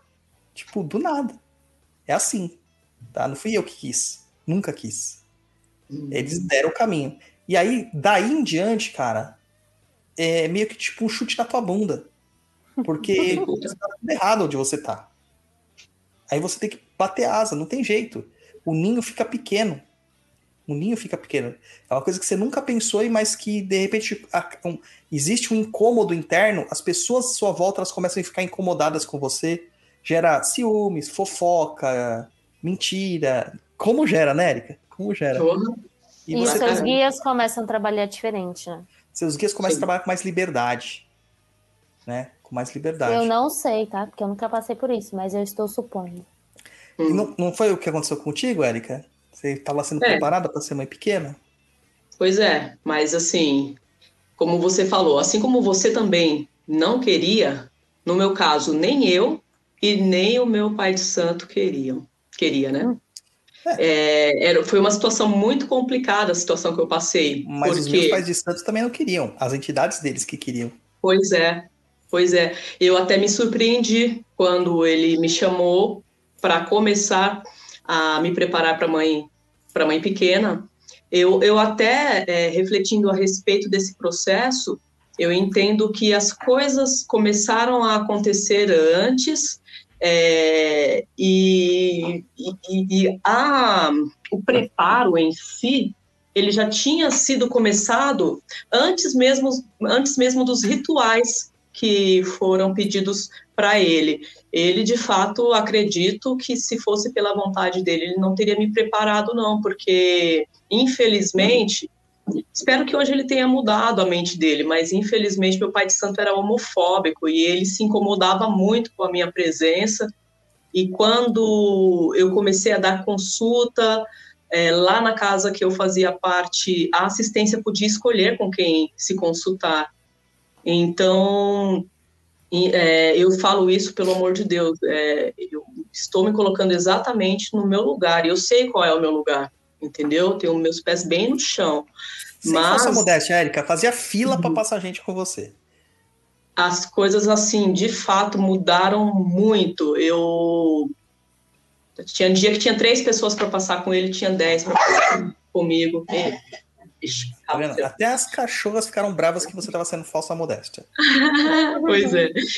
E isso começou a incomodar muito, começou a incomodar, e ele falou para mim. Então, assim, ele sentou comigo uma vez e, e falou que ele não ia com a minha cara e que, que ele não que quando, eu- quando quando eu entrei no terreiro, ele, ele não sabia o que, que eu ia fazer lá, o que, que eu estava querendo lá. Então eu achei até incrível, que bom que ele se deixou realmente, é, que ele deixou a espiritualidade falar mais alto, e ele passou por cima do preconceito dele nesse sentido. Ahn, tem um filho da minha casa aqui que está falando, o povo saía no tapa para passar com a Aika. É, é, tinha muita gente que queria passar mesmo. É, eu acho que eu até perdi o, o fio da meada, enveredei por esse assunto. A a questão assim do pai de santo na benção. O seu pai de santo nunca foi te Ah. dar benção. Os guias podem É. ter te dado. O pai de santo não. Ele não. Ele, infelizmente, não. É, eu na mesma coisa que aconteceu comigo. Os guias deram. O meu pai de santo Uhum. veio me dar bênçãos uh, esse ano, né, Gati? Esse ano. Entendeu? Uhum. Então, É. acontece, gente. Acontece. Tá? Porque isso envolve relações humanas. Envolve relações humanas. E às Uhum. vezes o guia e o, e o médium é confundido, mas eles são pessoas diferentes, são individualidades diferentes. O que o guia pensa não é o que o médium pensa. Tá? Então, Uhum. tira isso da sua cabeça. O que eu acho engraçado é que hoje em dia as pessoas elas gostam muito de ficar, ah, mas será que é? Ah, mas será que é? Ah, mas será que é? E, não, e se esquece que na hora que ele tá lá faz, cumprindo o papelzinho dele de médium, as pessoas pensam a mesma coisa que ele ele acha ruim, né? Então eu acho que esses dias a gente teve um caso assim, não foi, Douglas, que aconteceu algum comentário aí que surgiu das pessoas ficarem questionando se, ai, será que é o pai da casa? Ai, será que é não sei o quê? E, ah, cara, ah, foi no. A gente, fez, a gente faz assim, eu tenho essa coisa de criar. é, criar um, um- um vínculo de pesquisa em tudo que eu faço. Então, anualmente a gente manda a pesquisa do Papo na Encruza para os ouvintes, para eles darem, falarem o que eles estão achando. A gente tem que saber o que o nosso público está pensando. E no terreiro não é diferente. Eu já fazia isso na outra casa, e agora com a internet é muito mais fácil a gente fazer aqui. Lá a gente fazia no papelzinho, né? Então era difícil, porque você tinha que pegar o papel e olhar os papéis, entender a letra de todo mundo. Mas aqui a gente fez um form essa semana para o pessoal falar e uma, uma, uma situação que chamou a atenção assim: ah, os guias do pai da casa, tanto de esquerda quanto de direita, disseram que não iam atender ninguém. Achei estranho por serem guias diferentes, mas terem a mesma postura. Mas a postura, ela é muito próxima porque eles seguem diretrizes de quem manda mais. Então, se o caboclo disse uma vez que ele não ia atender ninguém, o Exu vai obedecer, o preto velho vai obedecer, o baiano vai obedecer. A função uhum. do guia-chefe da casa é, não é dar atendimento para as pessoas, ele dá atendimento também, ele dá. Mas não é dar atendimento, ele está ali para sustentar a corrente, para dar suporte energético, auxílio, ajuda. Ele também está ali para atender casos específicos, né? Casos específicos que tenham na corrente acontecendo. Não é porque ele é melhor, não, é porque ele tem mais atribuições a serem feitas. Mas eles dão consulta. Os meus guias dão vários tipos de consulta. O da Érica também. Mas geralmente Sim. o que acontece é que ele não é o primeiro a atender. Ele vem em terra, manda os outros atenderem, e depois de um tempo ele começa a chamar para ele, porque ele sabe que dentro da sequência das pessoas que estão passando, aquela pessoa que vai passar com ele é a pessoa que precisa passar com ele. E isso é feito sempre é, por senha, de forma aleatória. Tá? Eu sei que muitas pessoas querem ir no terreiro e passar com os chefes da casa porque acham que o chefe ele tem mais poder. Realmente, ele tem uma hierarquia maior, ele tem mais, mais conhecimento, ele tem mais experiência, etc, etc e tal. Mas, os guias lá estão lá para atender. Fala, sim, cara. mas essa questão que você colocou, ah, vou falar com o chefe porque ele tem mais poder, é relativo isso, né? Os outros que estão lá também têm as suas, seus poderes. Ah, mas eu quero falar com o chefe porque ele tem mais. É, porque a pessoa acredita nisso na questão da hierarquia, entendeu? Porque ele Sim. tá numa posição acima, ele é melhor. Ele é melhor. Pro meu caso, não estou falando de uma forma geral, pro meu caso específico. Talvez não. Por exemplo, tá tendo uma gira lá é, e tem uma cabocla jurema incorporada e tem um rompimato incorporado. E a pessoa que quer passar lá quer falar de amor. O rompimato ele não vai fazer o tratamento. Ele nem fala de amor. A pessoa vai sentar lá e fala assim: não trato disso. Mas a cabocla jurema tratava. E se ela fosse passar com a cabocla jurema pela senha, ela ia sair de lá atendida. O rompimato não vai atender. Porque ele não trata de casos relacionados a, a sentimentos é, românticos. Ele não trata. É, é, coisa dele. Já o Severino ama, adora isso. É dinheiro e mulher. Ele adora.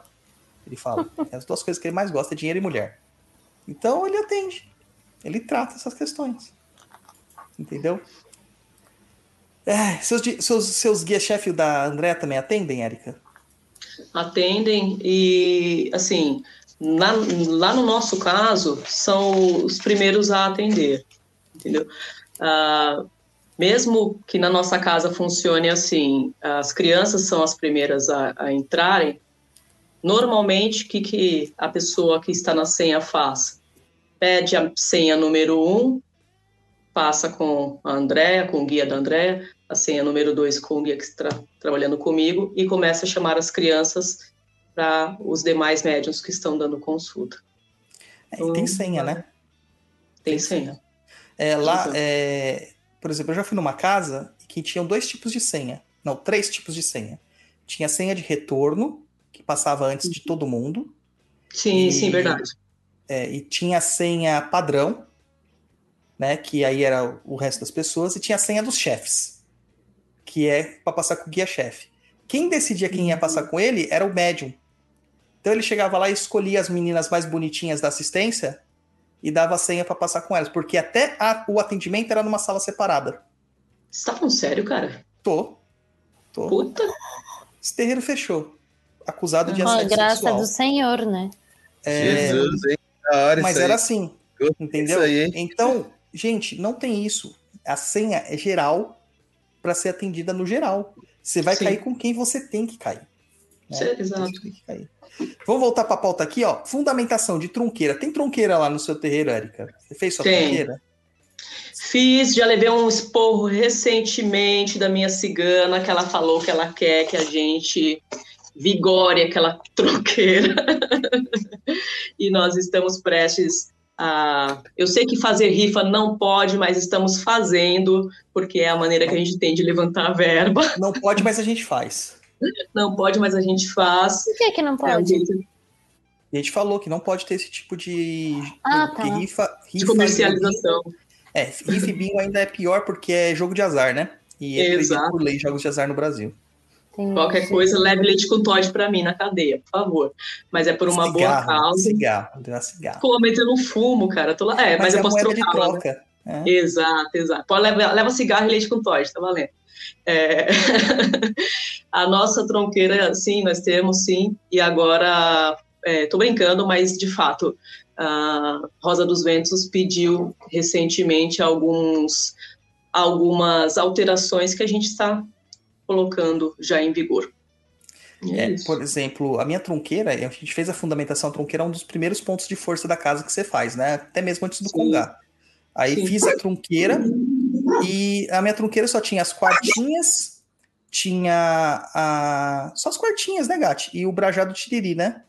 E aí depois a gente fazia a firmeza, todas as, todas as, as giras, a gente faz a, a firmeza da ponteira, né? Você risca o ponto e firma lá e acende as velas. Há uns meses atrás, me dá uma inspiração. Acho que vou colocar uma imagem. Daí eu só ouço o tranca-arroz da minha orelha. Não, você não acha, você vai colocar. Você vai colocar, né? É aquela falta de amor no coração dele. E aí eu coloquei as imagens. E a Bárbara ainda deu um presente de, de um colar do Macum Box pra Pombogira. E Sou boba não, ficou... querida.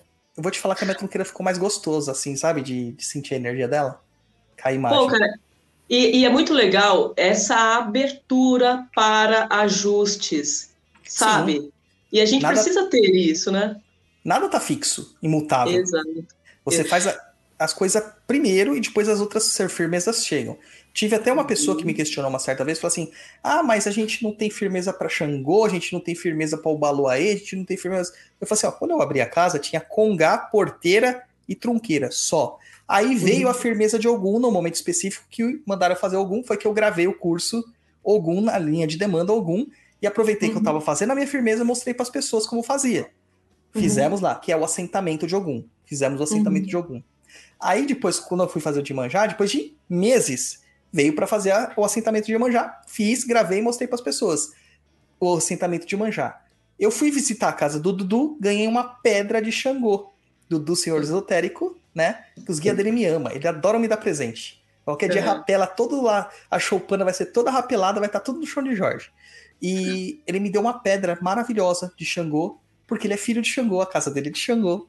E, e o, o, o, Sete Flechas e o Tremiterra falaram que nossas casas são irmãs, são irmanadas. Então eles tinham que dar um presente para aquela casa. E ó, são vertentes diferentes, gente. Isso é no astral. É, são os guias que têm essas condições.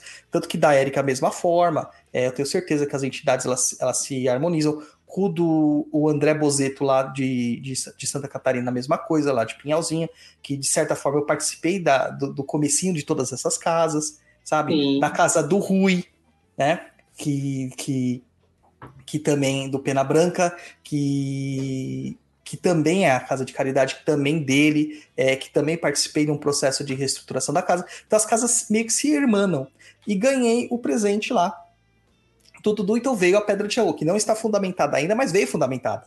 Entendeu? Então, uhum. essas coisas elas vão acontecendo conforme o terreiro vai aumentando. Algumas firmezas, proteções, assentamentos e pontos, sem ser os básicos, né? Tronqueira, porteira e congá, eles acabam vindo depois com a necessidade.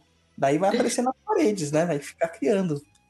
Cara, e olha que louco, né? Porque às vezes as pessoas podem ter uma ideia que é assim, que o guia chega em você e fala: Ô, oh, miguxo, vem cá. Então, pega uma canetinha, um papelzinho, escreve isso, tem que mudar isso, isso, isso. E não é assim, cara. Na prática, quando a Pombagira chegou e falou que ela queria mudar a tronqueira, ela me deu um esculacho, ó eu quero isso, isso e isso, porque assim não tá bom. Tá bom. Uh, quando foi para a gente fazer o, o, cruzeiro, não foi um esculacho, já foi de uma maneira mais branda, e isso também é a maneira com que cada guia também se comunica, se expressa, ok? Mas foi o seguinte, pega e faz. Ah, mas eu não sei, se vira, aprende, faz. Então, aquela gruta que tem lá na nossa casa, fui eu e duas filhas com muito orgulho que fomos lá, compramos toda a parte de, né, todos o, o arame lá, tudo, mão na massa e, e, e, é assim, se vira, faz, se sabe ou não sabe, aprende, faça, mas eu quero que tenha uma gruta aqui e vai ser ali. Eu tenho uma foto de lá, posso mostrar? Pode, claro. Que você me mandou essa semana, eu acho. Ah. No dia que vocês estavam lá fazendo as crianças. Vou postar aqui pro pessoal Ah. ver essa gruta, porque essa gruta é linda, gente. É linda. Vai? Essa gruta foi feita por nós. Olha lá. Mostra aí a grutinha. Aí. O dia que a gente foi lá, tá, elas tinham acabado de fazer, não foi? Não Acho que lembro. foi. Acho que foi. Acho que foi. Nossa, que isso foi. aí foi.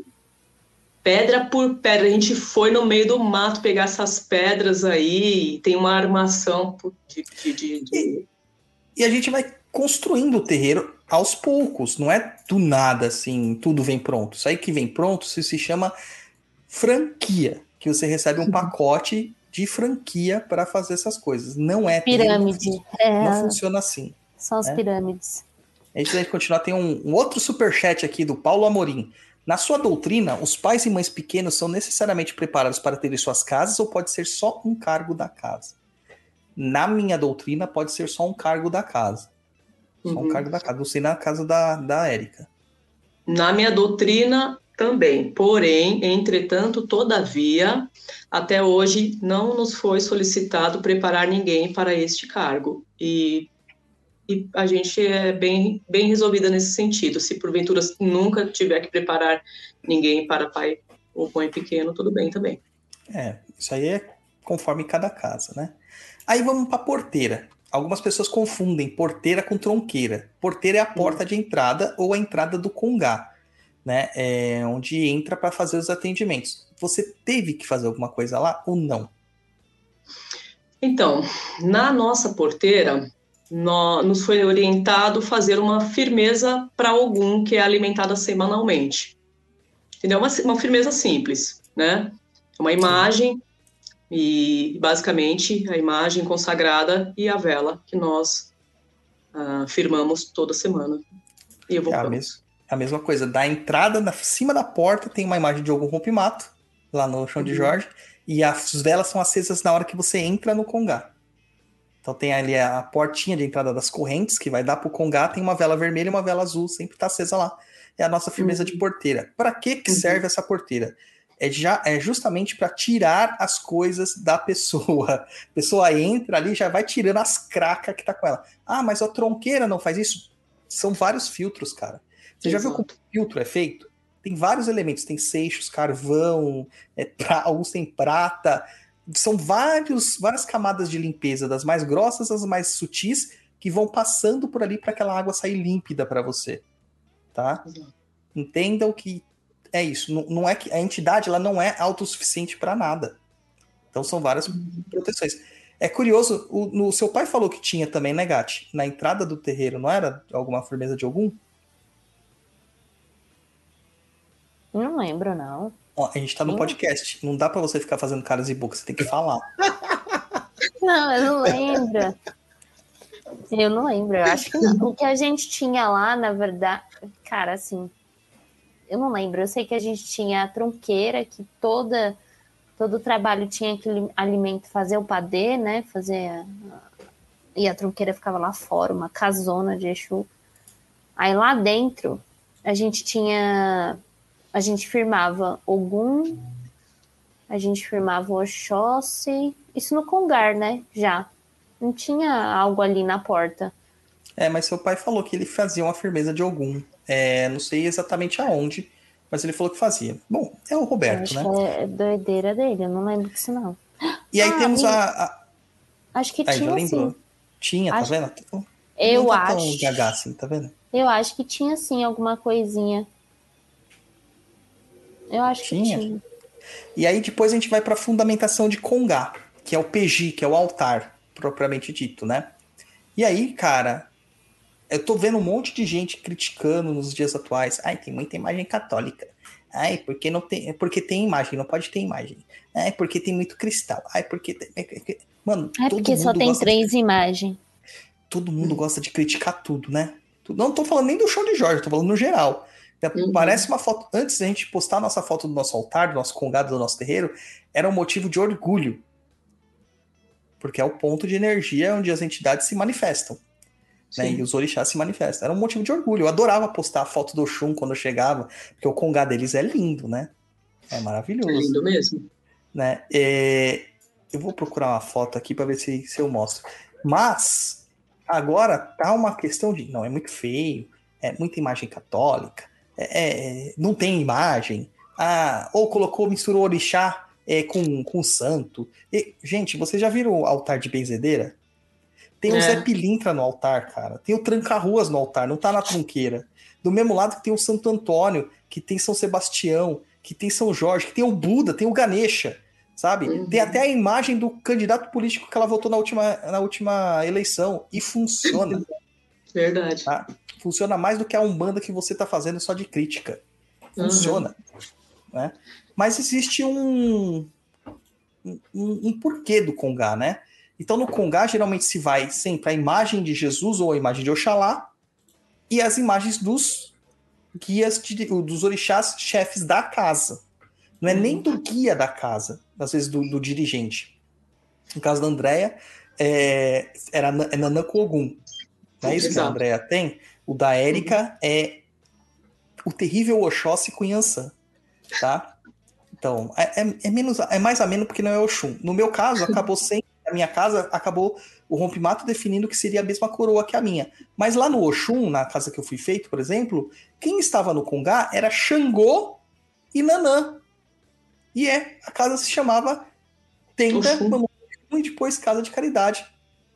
Nossa Senhora Aparecida. Por que que depois colocaram a imagem de Nossa Aparecida lá e tem lá na, na, na, na- na cachoeira? Mas por que que tá lá Nanã e Xangô? Porque eram os guias dirigentes, era o guia do dirigente, eram os orixás do dirigente. Então é uma Uhum. casa que tem uma energia tripla. E assim vai. Só que você pode colocar as imagens que você quiser, as forças que você quiser, da forma como você quiser, quantas imagens você quiser, porque não tem regra. Não tem regra. Uhum. O que você fez lá? Quais as imagens que você colocou? A gente mostrou aqui a foto, mas conta pra nós. É, então, nós gostamos muito de imagens de santos católicos, sim. E eu tô um pouco me lixando para quem fala mal, para quem reclama, para quem fica batendo nessa tecla aí de sincretismo. Entendeu? Nem gosto de entrar nessas brigas porque, af, não tenho paciência mesmo.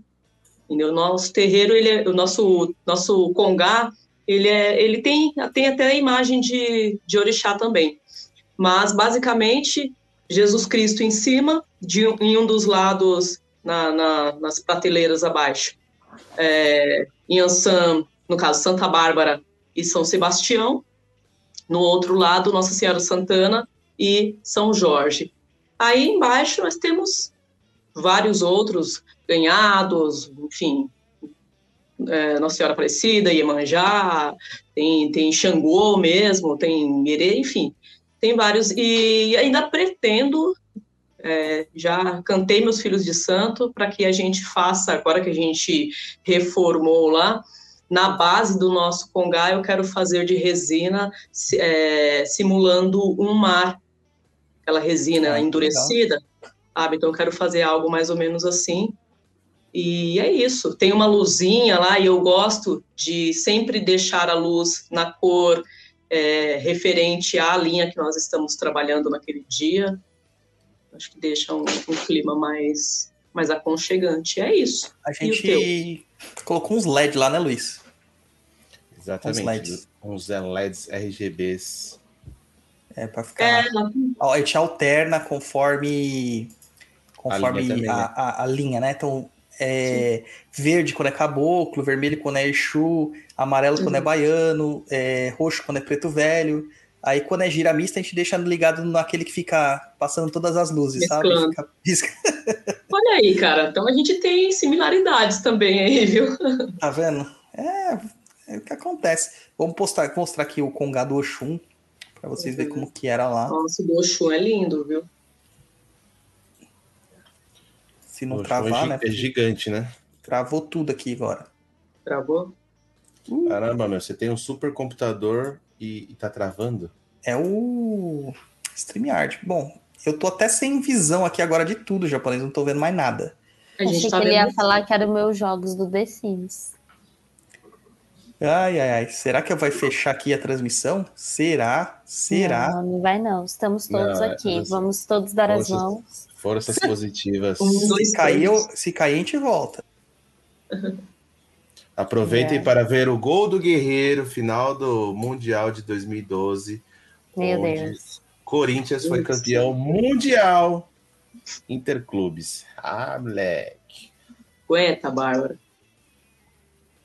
Né? Dois. ficar- Você tá duplicado agora, Douglas. É, agora a gente resolve aqui. Travou Voltou? mesmo, cara. Travou feio aqui. Tentar compartilhar Quando, novamente. quando eu tiver um filho, ele vai ter no meio o nome de guerreiro. Aí, Ah, foi. Aí, ó. Esse é o Congá do Oxum, né? É o E, ca- e o legal desse congá aqui que tem tipo uma fontezinha aqui que a água fica rodando, não tem? Tem, Tem. fica Ah, ligada, a tira. fontezinha, Sumiu. aquela aguinha. O- com a foto mais, mais próxima aqui, ó. Aí, ó. Aí tem lá, ó, Xangozão aqui no canto. é lindo esse congá. Nossa Senhora Aparecida com Jesus, né?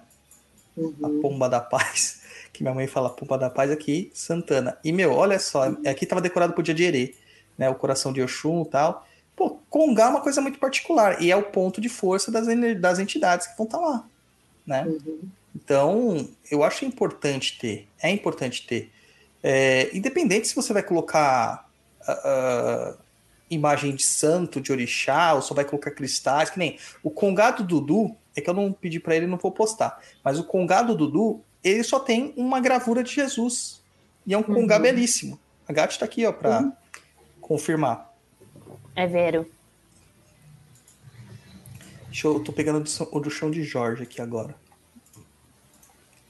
Então, o Congá, as forças do Congá. Vou ver se eu encontro um aqui do nosso. Se eu encontrar, depois eu te mando aqui. Ai, vou ver se eu acho um do terreiro do meu pai. Pronto. Aquelas... Todo Aqui, mundo ó. achar Congá. Esse né? aqui é o Congá do chão de Jorge. É super simples.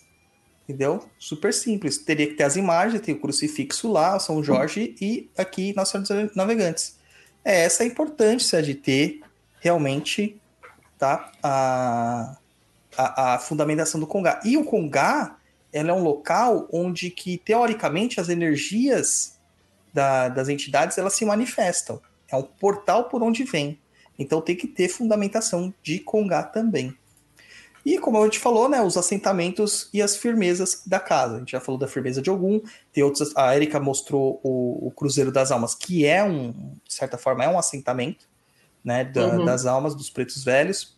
A gente tem, é, a gente pode fazer assentamento de pajé, assentamento de cura, a gente pode fazer assentamento de Obaluaê, a gente pode fazer um monte de coisa, um monte de coisa dá para ser feito. É, mas basicamente é isso: é congá, tronqueira e porteira. É basicamente o que precisa ser feito. O, o, o pai Dodô, Sim, o CDJ é, tem o o nome de Jorge por causa do Corinthians ou nada a ver? Não, né, cara? É por causa de São Jorge, né? Mas curiosamente eu. Padroeiro eu- do Corinthians. É, mas aconteceu, né? Calhou de ser, né? Calhou. Uma, uma bela coincidência por si só. E ainda é chão, é, é São Jorge, né? Lá é parque, fica no Parque São Jorge, São na rua Jorge. São Jorge, na rua, no número 777. Olha só. Meu Ah, sabe a hamburgueria do Corinthians que tem ali na Itapura? O Sim. número dela também é 777. Ah, que curioso. Então, É. ou seja, temos muitas. é, Como é que eu posso falar a palavra? Temos muitas. Similaridades. É, não seria essa a palavra. É. Mas como pode, né? Tudo ir casando para virar isso Pois aí. é. Pois é. Jesus. Pois é. Gente, vamos mandando suas perguntas aí, que a gente já vai entrar daqui a pouquinho no bloco de perguntas, então, beleza. Aqui a gente agora vai passar para a parte da- das questões do fundamentação do terreiro, de como se adiciona membros na casa. A gente falou, né, é, que uma casa começa... o- quando eu montei a casa, eu falei assim, ah, mas eu não tenho nem filho de fé, como que eu vou fazer, e não sei o que, e tal, tal, tal. Aí o Rompimato falou assim, tem você? Tem. Então o terreiro tá montado se tiver você, você incorpora, você não precisa de nem de cambone, nem de assistência, tá feito o terreiro. É assim que eles querem que o negócio funcione, porque o resto acaba vindo. E realmente veio, né? Foi abrir a ideia do chão de Jorge, um monte de gente que se, se, se cadastrar lá, claro que nem todas ficaram e outras também não passaram, e já mudamos também a corrente, porque toda a corrente ela é, é dinâmica, flexível. Ah, e a gente foi montando, só que, cara, não tinha ninguém lá, né? Eu tinha a Bárbara me ajudando e ela nem era minha filha de santo, e o Juan e o Dânio, né, Bárbara? Foram só, porque o Dânio e o Juan foram meus primeiros filhos de santo. Aí, ó, o Juan falou, acabou de falar no chat aí, ó. Fiquei sabendo no metrô que ia ser seu filho. Pois é, tá vendo? Porque ele falou assim: não, se você quiser, eu vou lá, dar uma força na corimba, tal, não sei o quê. Daí eu falei assim, mano, já vai de branco já e já era. Daí eu fui perguntar pro Rompimato, o Rompimato falou assim: não, ele tá dentro. Caramba. Daí eu falei, tá bom. Ele falou assim: tem duas pessoas que eu quero lá dentro agora. É ele e o Dânio. É, ele e o cabeça, o cabeça sem pelo, ele falou, né? Que é o Dânio. Que era o cabeça sem pelo. Que, que é o chefe do, dos tambores, Cabeça né? Que é o Vigia. pelo. Essa é ótima, hein? Meu Deus. É, cabeça sem pelo. É, e aí, a gente vai adicionando. Como que foi para você montar sua corrente, Érica? Como que, que, que os filhos foram chegando lá para montar a primeira corrente? Uhum. Então, é, a corrente começou comigo, Andréa, Luciana, que era uma amiga que veio do outro terreiro, que está conosco até hoje. A Ana, que é a filha dela, que na época tinha 17 anos e que foi quem assumiu a nossa curimba por um ano, cantando e tocando sozinha.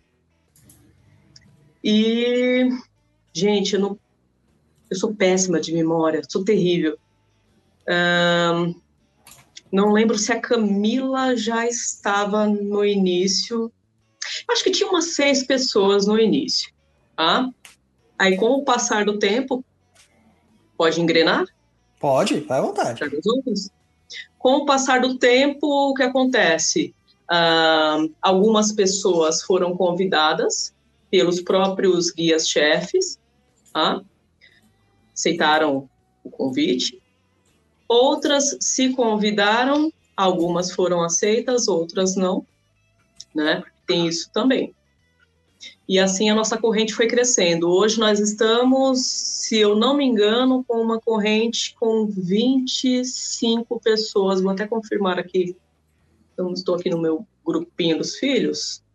Uh, 24 pessoas a nossa corrente hoje. É... Como que funciona quando a pessoa é convidada pelo guia? É um convite não é uma imposição. Então, ela pode aceitar ou não. Uh, ou quando ela se convida e ela é aceita, normalmente isso acontece durante a gira, e aí é pedido para que a pessoa espere até o final da gira para conversar com a Andrea e comigo. A gente senta, conversa e já agenda um dia para fazer uma reunião com essa pessoa e passar todas as normas da casa. Então aqui tivemos um pequeno problema aqui na transmissão e essa é a segunda parte da live que a gente abriu uma outra live, tá, gente? Por isso que a gente deu uma retomada no assunto. Bom, vamos voltar aqui de como foi a formação da corrente. Então, já que ninguém falou, vamos lá. Olha, é o seguinte. Para formar nossa corrente, o Pimato virou e falou assim: se tem você, tá bom. Pai de Santos, vai lá e faz, funciona. Né?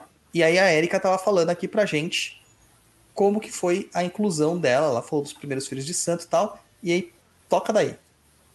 Então tá. Então nossa casa quando começou, começou com basicamente umas seis pessoas, né? E com o tempo, o que acontece? Algumas pessoas foram sendo convidadas pelas, pelos guias-chefes do terreiro, outras se convidaram e foram aceitas. Tiveram algumas pessoas que se convidaram e infelizmente não foram aceitas. Por que disso? Porque não não é o lugar daquela pessoa, não ia ser bom para a pessoa nem para casa. E, enfim, uh, normalmente como que acontece quando a pessoa é convidada e aceita, ou se convida e é aceita, ela, o, a Cambone, né, o Cambone orienta que ela aguarde até o final da gira a conversar com a André e comigo. Então, a gente bate um papo, agenda um dia com essa pessoa, e para a gente sentar e passar todas as normas da casa. Nós somos muito chatas nesse sentido. E a gente tem orgulho de dizer que é chata mesmo, viu? Porque uhum. preciso ser chato. Então a gente tem a nossa cartilha, temos as nossas normas, então a gente fala desde o tipo de roupa, o banho que você vai tomar, os preceitos, unha, enfim, por aí vai até fofoca e até a parte administrativa também, né? E eu mudaria a parte de... de chata para uma outra palavra, porque chato... Necessária. Eu, né? diria que vocês são exigentes. Sim, Sim, e tem que ser, né, Luiz? Tem que ser porque, Sim, veja bem. Porque senão é bagunça, vira bagunça. Exato, cara, exato. E assim, é, não adianta. Tem gente junto, se você não colocar regras, vira bagunça. Então, depois de lido tudo, explicado tudo direitinho, beleza? Está de acordo? Está de acordo, então assina aqui o seu termo e maravilha. Normalmente, é, raramente acontece de alguém é, ser convidado na primeira vez que foi visitar a casa, né? Ou se convidar na primeira vez. Não que não tenha acontecido. Aconteceu isso uma vez e foi aceito. Uh, e a pessoa entrou direto. Mas também já aconteceu da pessoa ser aceita, mas pedido para ela frequentar por uns três meses na assistência, para ela sentir se de fato era aquilo e depois entrar ou não. Então, basicamente, é esse o procedimento. É, lá do Jorge é muito similar, né? Agora, aquela hum. pessoa que chega lá e, e fala assim, não, eu vou entrar no terreiro porque eu quero... Cara, ela está completamente enganada. Não vai ser assim que vai funcionar. Não vai. Hum. É, não, não é essa a ideia. É, lá a gente tem a questão de que na primeira vez, eu lembro que a gente fez lá, tinham 15, 16, 17 pessoas, né, Gatti, que foram passar. Era o Dânio, o Juan e a Gatti me ajudando ali e eu incorporado. Eu era o único incorporado. Eu atendi todas as pessoas incorporado do Exu, que uhum. não é fácil. Que não é fácil. Uhum. Né? E foi um trabalho mega extenuante. E ele foi falando: você entra, você não entra, você entra, você não entra. Fora as coisas que eles falam além disso em todas as consultas, né? Mas foi bem interessante, foi bem legal. É, agora, geralmente, quando alguém vai entrar lá na minha casa, é, vai pedir para entrar ou é convidado a entrar, faz uns trabalhinhos de experiência. E depois uhum. dessa quantidade, que pode variar de 3, 6, 7, 9, 21 trabalhos, a pessoa decide se ela vai ficar ou não. Essa é a ideia, mais ou menos, que, que tá lá. E se os guias aceitam ela ou não, né? Porque a gente tem essas uhum. questões também. Não é porque, ah, fiz três trabalhos, agora eu vou entrar, eu quero entrar. Não. O guia tem que falar assim: você pode entrar se eu decidir que você vai entrar. Não basta só o seu querer. Né? Sim. Então tem essas questões também. É que as pessoas acham absurdo, né? Mas para alguém que estava montando o terreiro, né, no zero, é raro achar já, já ter um monte de gente. Não, não existe isso. Até porque o terreiro que o Douglas ia, né, Douglas, era lá Muito longe. longe as pessoas eram de lá naturalmente, né? Então elas não iam de lá. Algumas pessoas procuram Douglas, né, que frequentavam lá tudo, mas não para entrar no terreiro, para ir lá, né, uhum. prestigiar, uhum. etc e tal.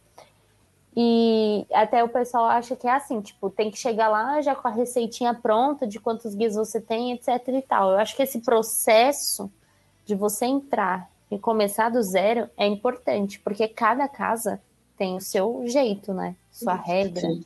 seu, Sim. seu, enfim, tudo seu diferente. Não existe uma casa igual a outra, né? a não ser a, as grandes pirâmides. Mas aí a gente deixa para um outro assunto, não é mesmo? Exatamente. É, nós temos uma amiga, muito amiga, amiga e irmã, é, e ela sabe o quão é, exigentes a gente é e outro dia, batendo um papo, ela falou assim: olha, e de fato, ela é médium, ela precisa trabalhar a mediunidade dela. Ela falou assim: e eu adoro a casa de vocês e ela vai, ela vai lá direto, toma passe e tudo mais, se consultar, ok. Eu só não entro porque eu sei que vocês são chatas e eu não sou comprometida. Falei, ótimo, não entre mesmo, entendeu? Porque até convidada ela já foi, graças a Deus que ela tem essa ciência. Por quê? Falei, a gente vai perder a nossa amizade porque não dá para misturar e, e, eu não favoreço amigo. Eu tenho amigos dentro da minha corrente que são filhos de santo, entendeu? Lá dentro, nosso relacionamento é um. Lá fora, é de amizade, ok. Entendeu? Então, assim, é isso, e tem que ser assim. Então, que, que bom que tem essa clareza também, né? Exatamente, exatamente. Tem que ser assim. Descobrimos aqui que foi a FIFA que derrubou o nosso, nosso programa. Eles estão pedindo para cortar o segmento que que estava veiculando os jogos do Corinthians. Vale que maravilha, né? Parabéns, Luiz. Não pode. Parabéns, Luiz. Olha, Bem. Bom, vamos lá. show. O Mondes pergunta aqui: os guias têm costume de convidar as pessoas para a corrente em uma consulta? Raramente, só quando há necessidade mesmo. Estão convidando todo mundo. E muitas às vezes as pessoas têm aquele pensamento: ah, eu vou ficar pensando aqui pro guia me convidar, pro guia me convidar. Se ele for um guia mesmo, ele vai ter que. Ele vai ter que ler minha mente e vai me convidar. Cara, ele tá nem aí pra você. Ele não tem que se provar pra você. E se você tá com esse pensamento, é aí que você não vai ser convidado mesmo. Né? Mas então, quando os seus guias convidam, como acontece? Porque quando os, os meus guias convidam, normalmente é, é durante a consulta, cara. É, os meus também, é durante a consulta. Ah. Ah, tá, eu tinha entendido errado, então. Não, é que assim, o guia não vai chegar assim e falar assim: ah, você vai vir pra minha corrente porque eu gostei da tua cara. Não, é porque você tem uma, alguma coisa pra resolver lá. Né? Então, É assim, ó, você tá sendo convidado pra entrar Sim. né, na, na casa. E tem isso, isso e isso. É, as regras são essas, você vai aceitar ou não. Agora a pessoa entra lá e fala assim: não, eu vou ficar pensando, eu quero entrar na casa, você tem que ler meu pensamento. Não, cara, esquece, né? Esquece. O Cara, Guto falou que teve um, um caso recente de ingresso na casa, que é o caso do Guto, né? O terceiro trabalho dele é amanhã. E me diz uma coisa, Douglas. é, que pergunta indiscreta, mas vamos lá.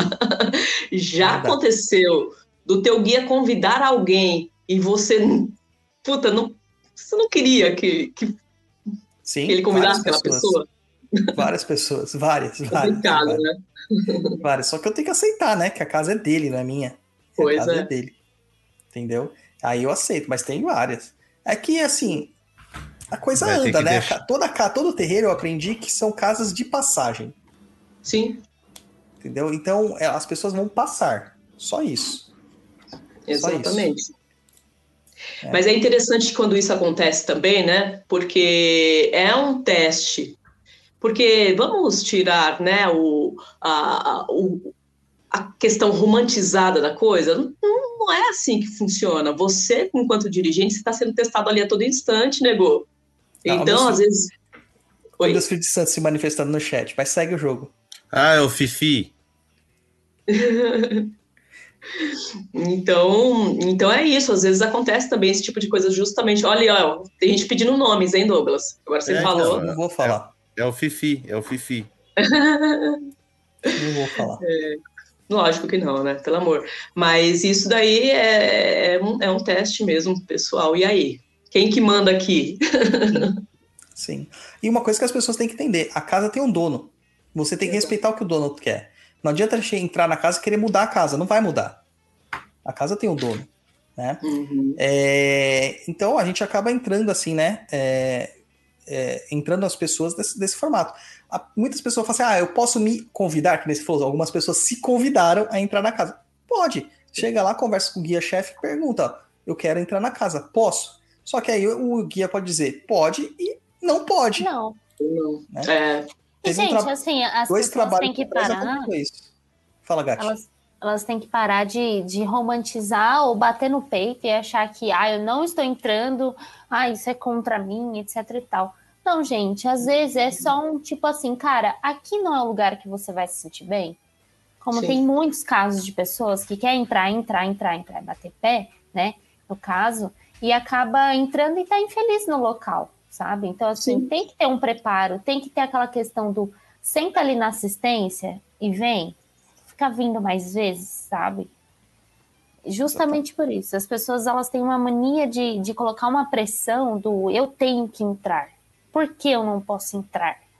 Sabe? É, não é assim que ah, funciona. ainda bem que essas urucas nem vêm pro meu lado, cara, porque A culpa sempre vai ser do pai de santo, a mãe de santo. Sempre, sempre pai de santo é ruim. É até aquele, aquele meme que fala assim: o, o pai de santo do outro terreiro é bom só por um motivo, porque ele não te conhece. Né? Então é bem por isso. O, uma coisa que. que então pergunta aqui: dá ruim se ser, conv- ser convidado e recusar? Não. Se você for convidado e não quiser, você é livre. Você não lógico, precisa ficar lá. Entendeu? Uhum. Você não precisa ficar. Então, com não. certeza. Tem gente, tem gente falando aqui, Erika, você, que se você faz isso aqui, ó. O quê? Você faz consulta de renda para convidar alguém a entrar na sua corrente? Não. Tem que fazer. E é só aceita se ganhar acima de 10 mil por semana. Eu tô pensando Ai, nisso já, viu? Tô né? Eu tô pensando no seguinte, isso eu já falei para os meus, pros meus filhos. Agora, as pessoas que entrarem na nossa casa, a gente vai fazer um questionário perguntando: você sabe parte elétrica, hidráulica? Porque o povinho devagar, tá entrando um filho agora, coitado, vai sobrar tudo para ele, porque ele sabe mexer com essas coisas. Então, isso sim, Com certeza. tô brincando. É, o Daniel, meu filho de santo, colocando aqui, ó, no meu caso, eu fui convidado para casa antes do meu pai de santo saber que eu abriria a casa. Como assim, cara? Não tô sabendo disso, não. Como que foi isso? Não tô sabendo. Caraca, É o Dani, gente, o Dani. A gente releva o que ele fala releva, aqui. releva. Ele é meio Pris- brisado. A Priscila Diamontes tinha falado que não se convida na, na- durante o atendimento, ó, explicando que na situação do convite para a corrente, acontece que as pessoas ou se sentem obrigadas a desenvolver ou a trabalhar e tal, e que elas têm que estar de coração aberto. É, por isso, nas regras do terreiro, os guias de consulta não convidam ninguém e tal. Tudo bem, é regra de cada casa, né? Eu prefiro, eu prefiro confiar na sabedoria dos guias que eles vão chamar quem tem que chamar. Eles não vão chamar uma pessoa que iria recusar. Até hoje, desde que eu comecei na Umbanda, todas as pessoas que foram chamadas para fazer pelo menos os três trabalhos, nenhuma delas recusou os três trabalhos. Uhum. Pelo menos os três trabalhos. Não recusaram. Tá? Já aconteceu ao contrário, a pessoa pedir para entrar e o guia falar: não, aqui nessa casa não é para você. Nessa, você não tá nem na religião certa. Já ouvi falar isso também. O guia fala: você não tá nem na Sim. religião certa. né? Sim. Você- não é aqui seu lugar. Ah, não, não, me irrita muito, não sei se acontece na tua casa. Gente que vai pra pirulitar, meu. Sim. A pessoa vai É. lá, ela fica na frente do guia, ela já. Cara, qual que é o conceito que a pessoa tem de. Sabe, não é que é uma vez ou outra, não. Toda vez, meu pai amado. É, é triste, né, cara? Porque, cara, você tem que abrir espaço no seu coraçãozinho para entender que você não é a- o alecrim dourado que nasceu no campo sem ser semeado, Né? entendeu? É, menos, menos, menos. Ó, o Dani falou que foi o Rompimato em Santo André que convidou ele. Cara, eu não fazia a mínima ideia disso, eu não sabia. Caraca, Não sabia. Não sabia. olha só. Não sabia. Bom, gente, o que mais? É, Eu perdi a- a- o fio da meada por causa da FIFA e do, do Luiz. No próximo. tava falando de adicionar membros, né? Sim.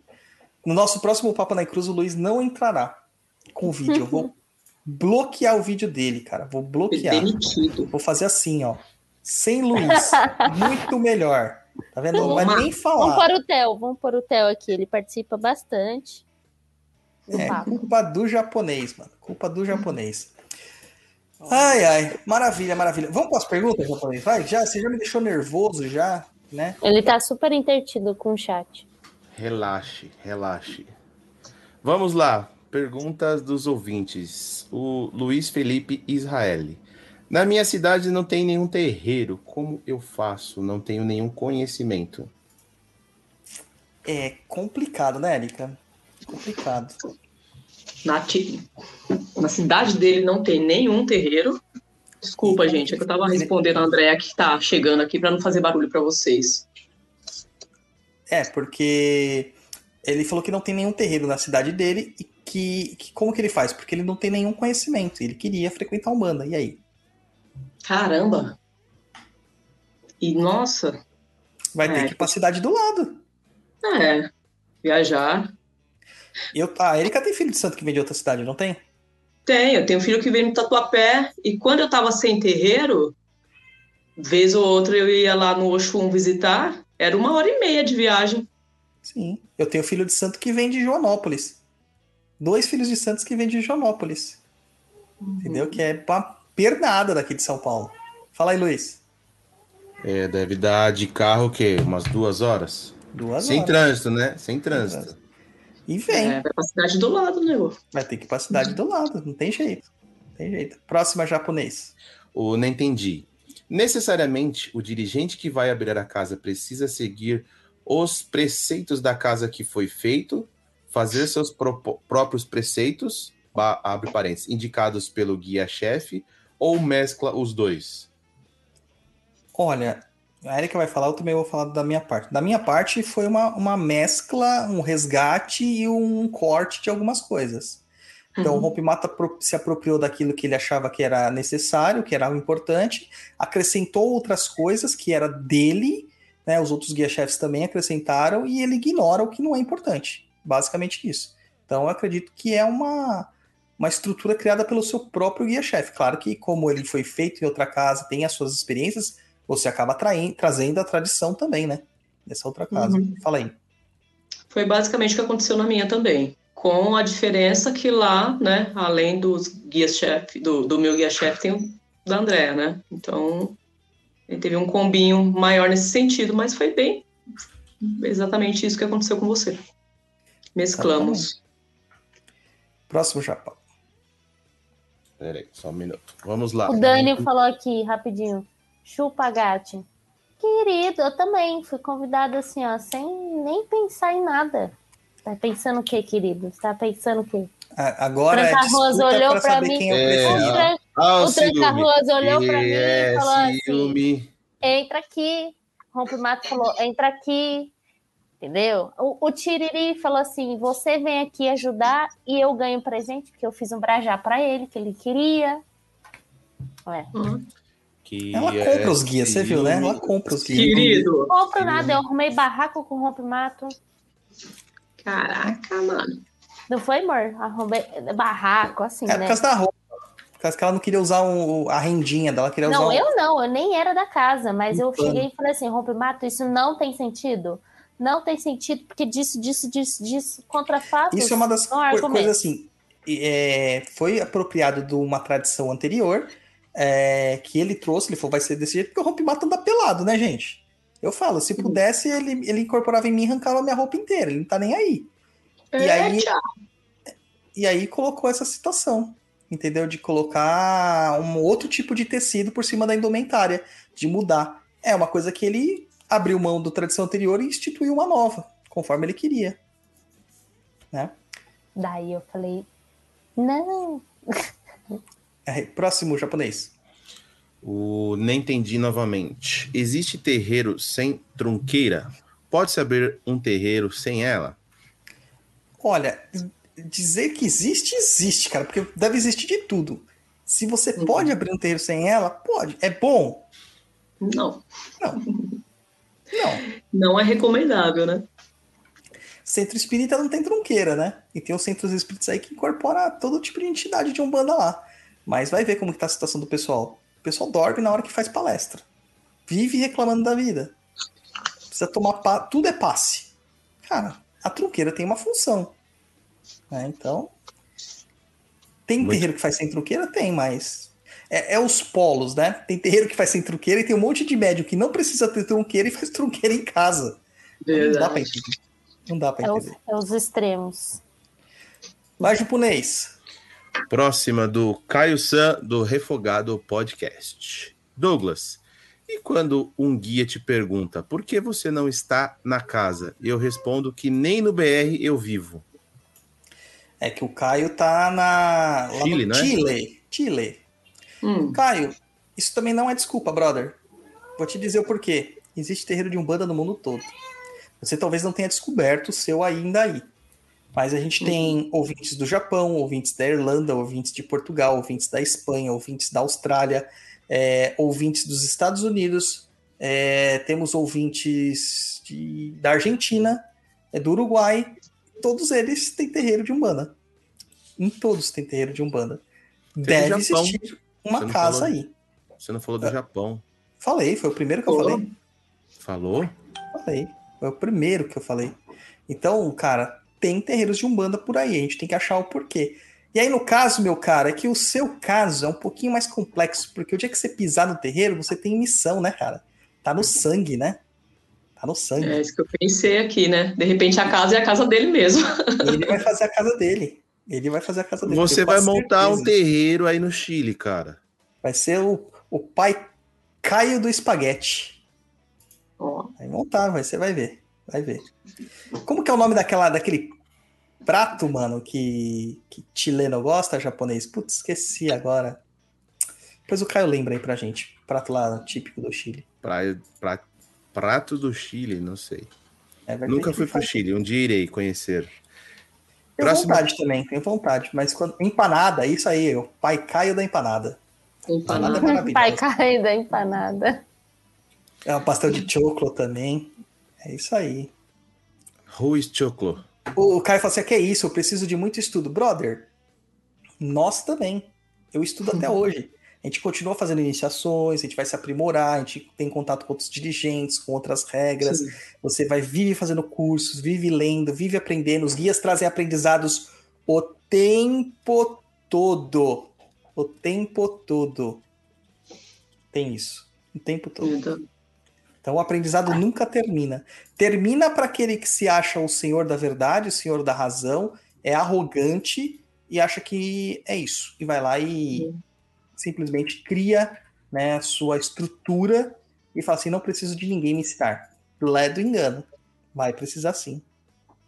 Vai precisar sim. Próximo japonês. Adriana Abreu. Como conciliar a vida profissional com a vida de pai de santo?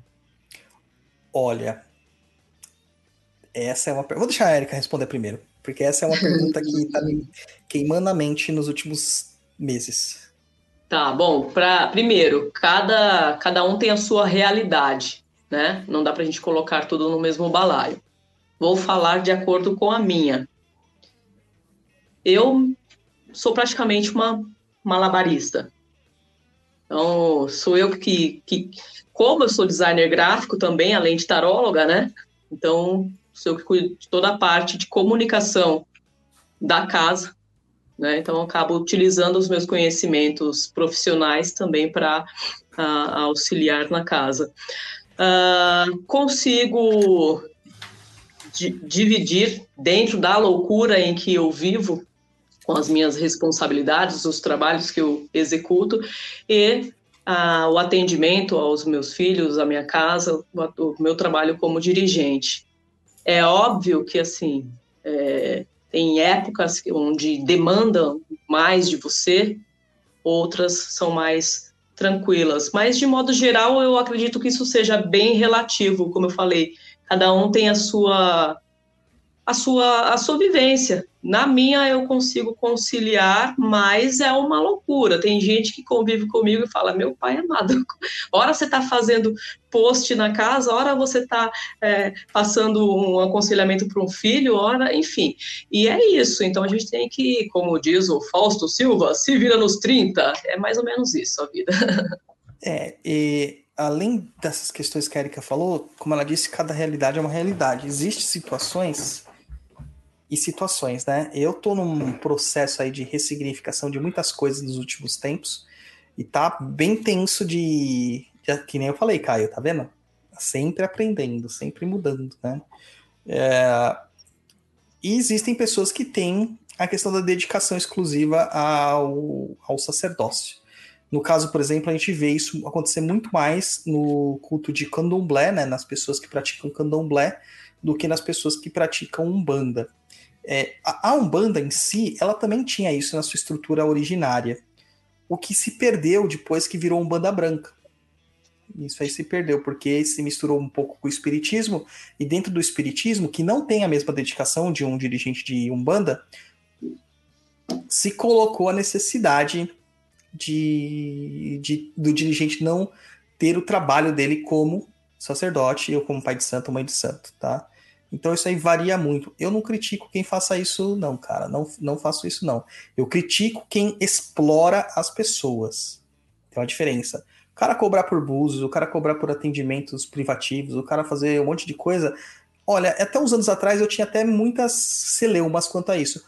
Só que você vai analisar algumas coisas que acontecem e você percebe que o problema não é o atendimento. O problema é a forma como isso é feito. Então o cara cria uma fábrica de atendimentos individuais. Tem a gira dele aberta que vai ser para ele gerar os leads, né, na, na, na, conversa aqui de marketing, né, Erika e, e Bárbara uhum. que trabalham com essa área.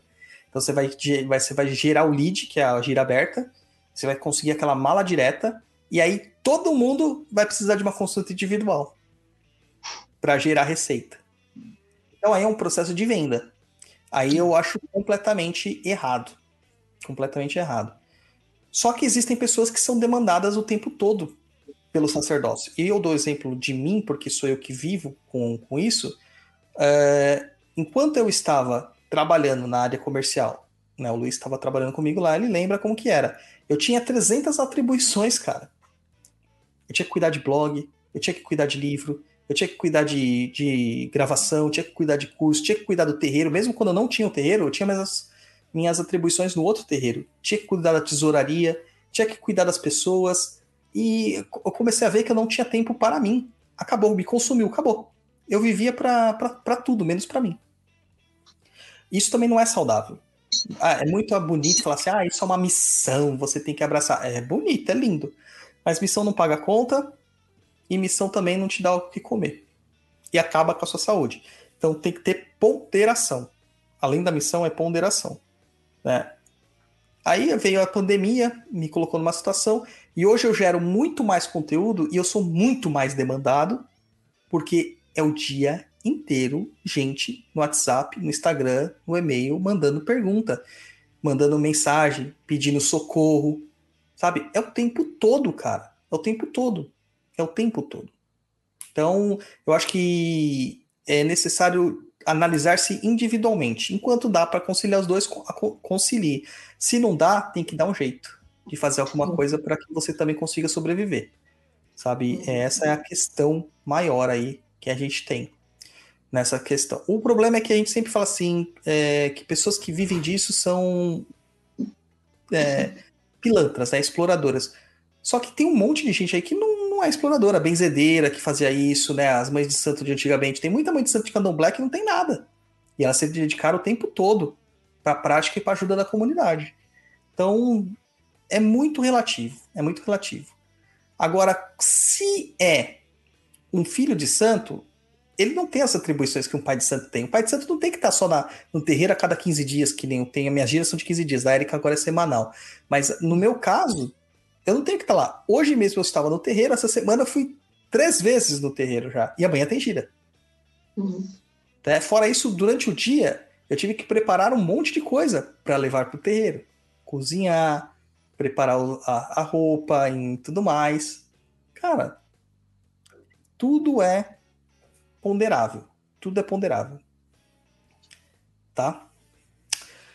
É um tema espinhoso, complicado. Eu vou te dizer que eu não tenho uma resposta definitiva, porque isso ainda me incomoda demais. Demais ainda. Então, são coisas assim. Eu tô até conversando com a Erika essas semanas, a gente tem é, opiniões diferentes e às vezes iguais, e ainda é uma coisa que me incomoda muito. Me incomoda muito. Eu vou dar um outro exemplo. É, existem situações em que as, as, próprias entidades demandam da pessoa de se dedicar exclusivamente à religião. E fala assim: enquanto você não fizer isso, você não vai ter prosperidade, você não vai ter sossego, você não vai ter saúde. Toda vez que eu me afastei da Umbanda, eu fiquei doente. Ou as coisas estavam muito errado na minha vida. Muito errado. Toda vez que eu me afastei de, da religião, me davam muito errado. Eu voltava, as coisas encaixavam e fluía. É, recentemente eu tive um episódio desse, estava nas minhas crises da vida e de repente travou tudo. Eu falei assim: não, tá bom, eu vou fazer o que você tá pedindo. Fiz o que tava pedindo, puf, fluiu tudo. Tudo desempenhou. Numa semana só, parece que, sabe, tava tudo guardadinho e veio uma enxurrada, assim. Veio uma enxurrada. A criatividade voltou, produtividade voltou, dinheiro entrou, sabe? Dinheiro que eu nem imaginava que ia entrar, apareceu, etc, etc e tal. Então tem essa questão também. Tem essa questão também. Às vezes a entidade ela tira de um lado para te forçar a fazer uma situação que você precisa fazer porque você escolheu esta missão. É, e aí, como você vai lidar com isso? É com você, meu brother. É muitos, muitas noites em claro, muita psicóloga, é, muitos pais de santo amigo para você trocar ideia e desconstrução. Você tem que se desconstruir o tempo todo. Não existe nada fixo escrito em pedra. Então, é isso. Próxima japonesa. Querem acrescentar mais alguma coisa, Bárbara? Uhum. Érica Não, não, não. Então segue aí, ô Japorongo. Nem entendi, pergunta. Basicamente, a solicitação de abertura de um terreiro vem de um caboclo ou de um preto velho? Nenhuma outra entidade pode indicar que a pessoa tem que abrir o seu espaço? Pode. Pode, um baiano pode, um ele pode, indicar pode. Mas quem vai fundamentar o terreiro geralmente é o caboclo preto velho. Exato. A não ser que for um terreiro de Kimbanda, aí vai fundamentar o Exu e a Pombagira. Aí, é muito, aí seria muito estranho ver um caboclo fazendo isso. né? Seria um caboclo, mas pode. Pode não, Érica. Pode, pode sim. Inclusive, dependendo da situação, dependendo da situação, a verdade é a seguinte: que você nem faz ideia se é o caboclo ou se é o preto velho. Você simplesmente intui. Depois lá na frente que você vai descobrir quem Sim, foi, se foi o caboclo, faz. Exato. Simplesmente faz. Ah, o pessoal eles criam muitas, muitos dogmas em cima das coisas para dificultar mesmo, né? Não Isso. tem jeito. Não tem jeito. É, só deixa eu dar um recado para quem estiver ouvindo no Spotify ou for ouvir no YouTube. A gente vai ter que depois apagar essas transmissões do YouTube, porque o YouTube acabou de mandar uma mensagem para mim aqui que vai- a transmissão será bloqueada da, do vídeo anterior. Então eu vou baixar o áudio, vou editar e vocês vão ficar sem imagens, infelizmente. Tá? Daí vocês culpem o Luiz. Tá bom? Vocês culpem o Luiz. Sorry, people. Ou vocês ganhem, ou vocês deem bastante dinheiro pra gente pra gente mandar pra FIFA. Também. Quero que a FIFA. FIFA. Ah, próximo japonês. Próxima do Júnior Helva. Terreiro de Umbanda pode ter uma área holística para cuidar de assuntos mais específicos? Cara, tem um assunto mais específico que a Umbanda não cuida. Pode ter atendimento Oi, holístico? Andréia. Oi, André. bem? Pronto. E aí? Deixa. Deixa. Bom, pode. Então, vamos lá. O que é um atendimento mais específico que a Umbanda não possa cuidar? A Umbanda cuida de tudo. A gente recebe questões sentimentais, de saúde, de caminhos, de dinheiro, de fé. A gente recebe gente que tá com a coluna torta, gente que vem com câncer, gente que tá com o filho com susto, gente que perdeu o emprego, gente que tá usando drogas, tá usando bebida excessivamente. Cara, a Umbanda faz tudo. Tem necessidade de uma área holística? Não. Pode ter? Pode. Pode. Mas é um acréscimo que vai ser colocado, mas não é necessário. O problema é que as pessoas elas não confiam na força da Umbanda. Este é o problema. Se você está Uhum. num- numa religião, confie na sua religião. As pessoas vão lá, acontece isso no oráculo também, né, Érica? Quantas Oh. pessoas que vêm atrás da gente para ler tarô para desconfiar da gente? Teve uma Muito. pessoa que falou, qual o método que você utiliza? Eu falei assim, o método da minha cabeça. Aham. Entendeu? É o método da minha cabeça. Eu leio o que eu tô vendo aqui. Você quer consultar comigo? Consulta. Não quer? Procura quem vai ler as cartas do método que você quer. Você é, nem não interessa o método. Eu vou jogando intuitivamente naquilo que eu sinto que a pessoa precisa. Uhum. Entendeu? Ah, tem as formas de jogar. Claro, a gente usa, né? Pirâmide, o peladão, que a gente fala lá, né? O peladão. usa a cruz celta, usa astrológica. Tudo isso aí são ferramentas para te ajudar. Mas foram criadas por alguém também. Não foi uma revelação que veio do espaço. Uhum. Então, o, o, o problema é que as pessoas vão na religião para duvidar, não para acreditar. E a religião é um processo de fé, de fé, de crença. Se você já vai duvidando, já tá errado. Já, já vai embora, porque ninguém tá lá para te convencer da sua fé. Quem tem que se convencer da sua fé é você mesmo. O guia não tá nem aí se você vai acreditar nele ou não, se você vai acreditar no que ele fala ou não, porque o dele já tá feito, brother, já tá ganho. Né? O Tiriri fala muitas vezes, você não quer acreditar em mim? Não acredita. Dane-se. Eu já vim, já bebi, já fumei, já comi. Agora você pode cuidar da tua vida. Quem vai fazer alguma coisa com o que eu te falei aqui é você e não eu. É, ele é bem grosseiro desse jeito mesmo, na cara, assim. Então é, é isso, tem que ter fé naquilo que você está se propondo. Ele é ah, posso, colo- posso colocar reiki, posso colocar cromoterapia, posso colocar florais fora da gira? Pode. Fazer um dia para cada uma delas? Pode. Mas é um algo a mais da Umbanda e que não é necessário. Se você aceitar a Umbanda como a Umbanda é. Não é necessário. Próxima japonês. O Nentendi. É, antigamente, os terreiros raiz eram na sala de casa do pai barra mãe de santo, ou no máximo no fundo do quintal. Hoje precisa de espaço, preparo, congá e diversas outras coisas. Isso, na opinião de vocês, é evolução dos tempos ou floreamento da religião? É, a gente já falou disso, né? A gente já falou disso. É a necessidade dos dias atuais, tá? É a necessidade dos dias atuais, é necessidade de, da situação que a gente está vivenciando mesmo hoje em dia. Então, é preciso sim ter todas essas coisas, não é floreamento, não. Não. É, por né, exemplo, a Erika mora em apartamento, eu também. Imagina eu receber todo mundo do show de Jorge aqui no meu apartamento, me expulsam daqui. Então, e, e outra, mesmo que, que, eu- que, que a gente morasse em casa, né? É, é preciso ter a separação, né? Porque você já morando em lugar diferente, muitas vezes você está mais ali ligado às questões do centro do que a sua família, a sua vida pessoal. Então é preciso ter essa separação, sim. Não, você não tem vida também. Há uma necessidade, acho que, de duas mãos aí, né? Tanto das pessoas que trabalham frequentemente com isso e a busca disso. Há um tempo atrás não era muito aceito, como já foi falado, né? E também as pessoas não tinham conhecimento de como trabalhar, poucas pessoas sabiam como era isso. Até mesmo quem incorporava não sabia como que era isso. É, Eu acho que a forma como isso foi ganhando tamanho, espaço, é, é- é uma, um motivo de vitória, de conquista, de ver tudo isso, de ver como a gente está sendo trabalhado, como a gente evolui, como a gente está conseguindo trazer isso para a população, como as pessoas vêm no terreiro, quantas pessoas que não vão no terreiro, tudo isso, sabe? Ao mesmo tempo. Pois é. O... Tô colocando aí na. Que eu vi agora que a Gatti mandou aqui as imagens do terreiro que era do pai dela, né? Lá da fraternidade. Como que era? Fraternidade Umbandista Caboclo A Cobra Coral. aldeia, aldeia do guerreiro Cobra Coral. Exato. E aí tem aí o Congá, né? Eu tô vendo, eu reparei um negócio aqui que tem um pena branca aqui, cara, no Congá. Sim, sim. Legal. Minha avó tinha um pena branca. É o Naruê ali atrás. que era do meu pai. O Cobra Coral tá ali atrás também. Que nesse dia aí era o quê? Acho que era festa de algum. Ó, essa planta aqui que tá suspensa muito louca da esquerda. Hum, A gente podia pôr uma lá no, no CDJ. Os quadros do Roberto lá Aquilo ali é, atrás. uma, é a estrela de Davi, esse aqui na direita, é isso? É, são pontos esotéricos, sei lá, que ele falava que o Cobra Coral riscou. Não É, passou pra ele.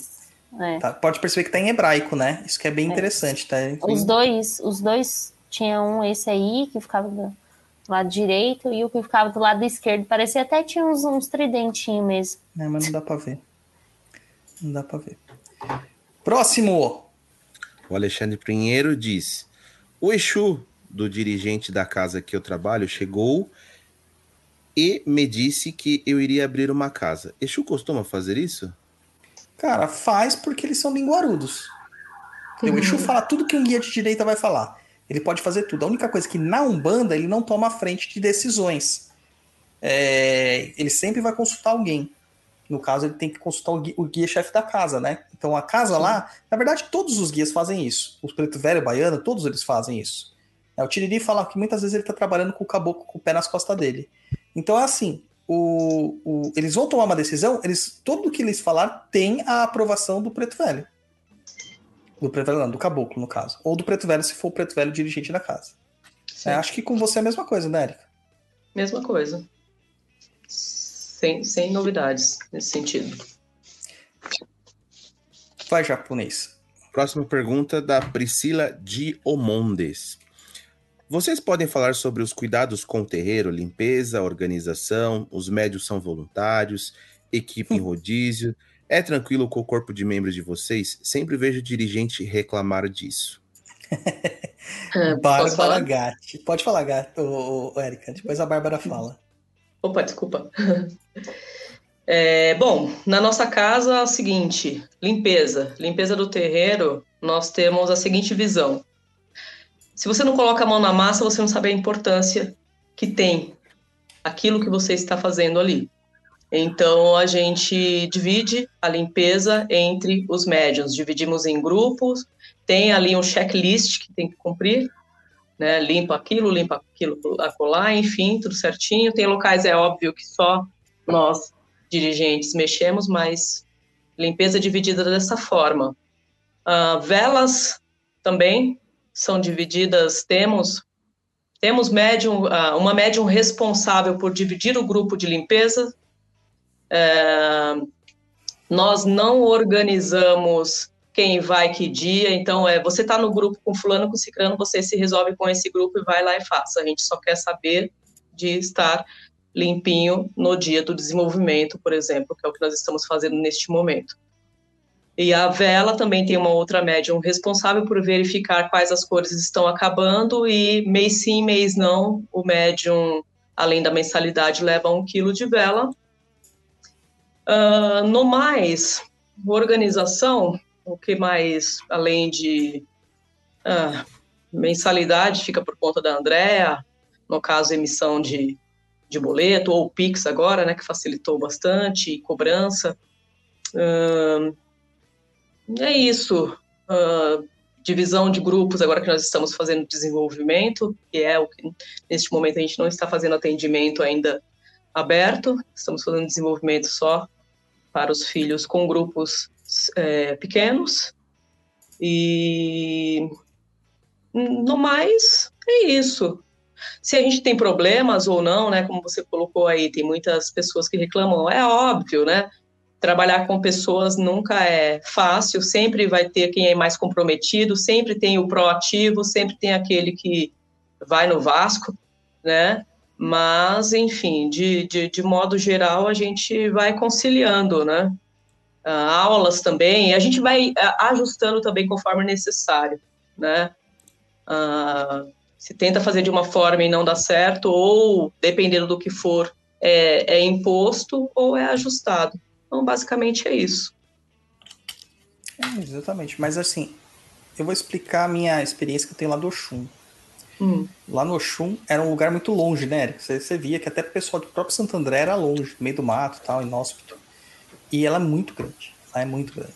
E a gente fazia grupos de limpeza compostos de quatro, cinco pessoas. Iam duas. Confirmadas. Vamos. Chegava no dia não ia.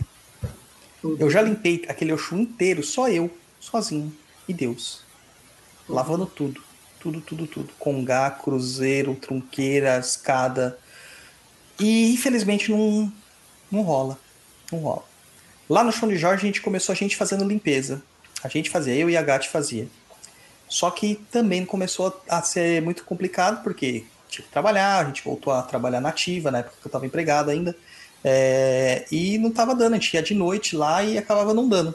Só eu e ela, a gente saía destruído e não dava. Colocamos alguns filhos de santo para ajudar também, mas assim, ajuda, ajuda, viu, filhos de santo? Só que às vezes a gente acha que eles vão lá mais pela brincadeira, pela conversa. Pela né? zoeira, pela, pela cerveja. É um, é um, grupo muito zoeiro este, é um zoeiro. Sabe? Ou às vezes, mas por exemplo, mas o problema. Só um minutinho, guys. O problema é assim: muitos moram muito longe. Exatamente, isso que eu ia falar. Moram muito longe. Tem gente de São Caetano, gente de Joanópolis, gente de Francisco Morato, sabe? Uhum. Gente. Tinha gente muito, de muito longe, cara. Muito longe. Tem gente de muito longe. Aí, por exemplo, a gente só pode ir na semana limpar lá, porque é o ideal, principalmente quando a gente vai ter a gira. Porque lá é uma avenida, gente, aquilo lá fica preto de um nível assim surreal. É. É, é, tipo, a moça foi limpar hoje, amanhã já vai ter alguns resquícios pretos, assim, e no domingo vai chegar lá, vai estar, tá, tipo, pior, né? Então, assim, tem que ter essa limpeza, é obrigatório. Fora que é uma coisa que eu sempre falo, banheiro, é, a organização das coisas ela tem que estar bem disposta para todo mundo na hora de pegar as coisas, de resolver ali na hora. Porque, gente, na gira é uma bagunça. A gente fica desesperado, pega, faz não sei o quê. Mas o processo da limpeza não deu muito certo quando a gente. Não dá muito certo, porque começa, tipo, todo mundo vai. Aí diminui uns dois, diminui uns três, diminui uns quatro. É dado problema de agenda. Tipo, eu, o Douglas e um outro rapaz que mora longe. E aí ele tem que ir embora, não dá para ficar enrolando. Então, assim, aí ele fica sem graça se ele tiver que ir embora e deixar a gente lá. Mas, cara, assim, na boa, uhum. não dá para vocês, não dá. Tudo bem, gente, faz o seguinte, faz o mínimo. Recolhe o lixo, recolhe um papel, guarda uhum. as coisas, sabe? Mantenha a organização do local. Vai lá, olha uhum. lá se está faltando alguma coisa, um papel higiênico, um produto de limpeza, sabe? Uma vela. Sabe? O chão de Jorge, ele faz isso sozinho, né? A gente normalmente vai atrás das velas, das coisas, mas, cara, às vezes passa um detalhe, né? Quantas vezes que a gente não olhou e falou, putz, tá faltando papel, putz, tá faltando não sei o quê. Porque na correria a gente esquece. Então, se você tem um mínimo de pensamento, você como filho da casa, de se preocupar, de se preocupar com os outros detalhes, além do básico, que é a limpeza, onde se não dá para você, não dá para o seu coleguinha, nós vamos achar uma pessoa para isso, e é por isso que você paga mensalidade normalmente também, né? É, faça o mínimo, gente. Faça o mínimo. A colaboração dentro de um terreiro é o mínimo quando você se preocupa com esses detalhes. Chegar uma hora antes, principalmente, quando você não sabe, ai, ah, não sei onde fica tal coisa. Chega uma hora antes e pergunta onde fica. Sabe? É, Tenta antes, né? aprender como é que faz alguma coisa. Ai, de... Tem muito caso que chega assim até a gente, inclusive, de ai, o pai de santo, eu sinto que ele é meio afastado de mim. Ai, sinto que ele não sei o quê, ele não liga muito para mim. Qual o seu nível de colaboração? Com o local, sabe? Qual que é a sua, a sua importância? O que, que é que você faz para que seu pai de santo seja mais próximo de você, sabe? Tipo, lá no... você está lá, você conversa com tal, você é pai de santo, você vai ficar correndo atrás do seu filho. É. Lá no Oxum, o negócio que a Gatti falou, isso era muito comum, né? É, porque tinha uma casa muito grande, com muitas pessoas, e eu sempre fui muito mais próximo dos dirigentes, porque eu nasci lá, para começar, eu conhecia eles a minha vida toda. Só que mesmo sendo próximos, quando, próximo, quando eu cheguei lá, eu me dispus a fazer as coisas sem ninguém pedir para eu fazer. Então, eu comecei a tomar conta da organização da casa, eu vi que precisava de ventiladores, fui atrás de doação para ventiladores, instalamos os ventiladores. É, vi que precisava de uma organização na questão da, das finanças, me propus a ajudar. Uh, precisava de fazer fichas de atendimento né, para fazer das senhas, me propus a fazer, fui atrás e fiz. Fui procurar a questão do uniforme, porque todo mundo reclamava que o uniforme do Oxum não era, não era possível utilizar, por causa que era muito pesado, era muito grosso, atrapalhava. Fui procurar um outro tipo de uniforme para fazer. Claro que os médios, nenhum deles assumia isso, nada, nenhum, nenhum. Entendeu? Eu fazia as coisas porque eu queria fazer, porque eu queria ver o bem da casa, ver a melhoria da casa, ver a melhoria das pessoas, é, colocar filtro de água lá para as pessoas terem água gelada para beber, uh, uh, papel higiênico que eu levava, comprava em empresas como eu trabalhava né, na, a gente tinha o um esquema da empresa da minha mãe lá que comprava material de higiene em grande quantidade, é, de distribuidor pagava bem mais barato, então já comprava um a mais já para levar para o terreiro, pra, porque ficava mais em conta, para colocar papel higiênico lá, uh, de se preocupar com, com os detalhes mesmo. A gente fazia todas essas questões. É, e quantas vezes eu não fui é, acusado de ser puxa-saco, de querer me aparecer? Etc. Cara, o que eu fazia era o mínimo. Eu ainda achava que eu pecava muito. Eu morava muito longe, geralmente nos dias de limpeza deles eu não podia estar lá, porque eu estava trabalhando. Que eles combinavam dia à tarde no meio da semana, né? Porque tinha alguns aposentados que conseguiam fazer isso, que moravam perto.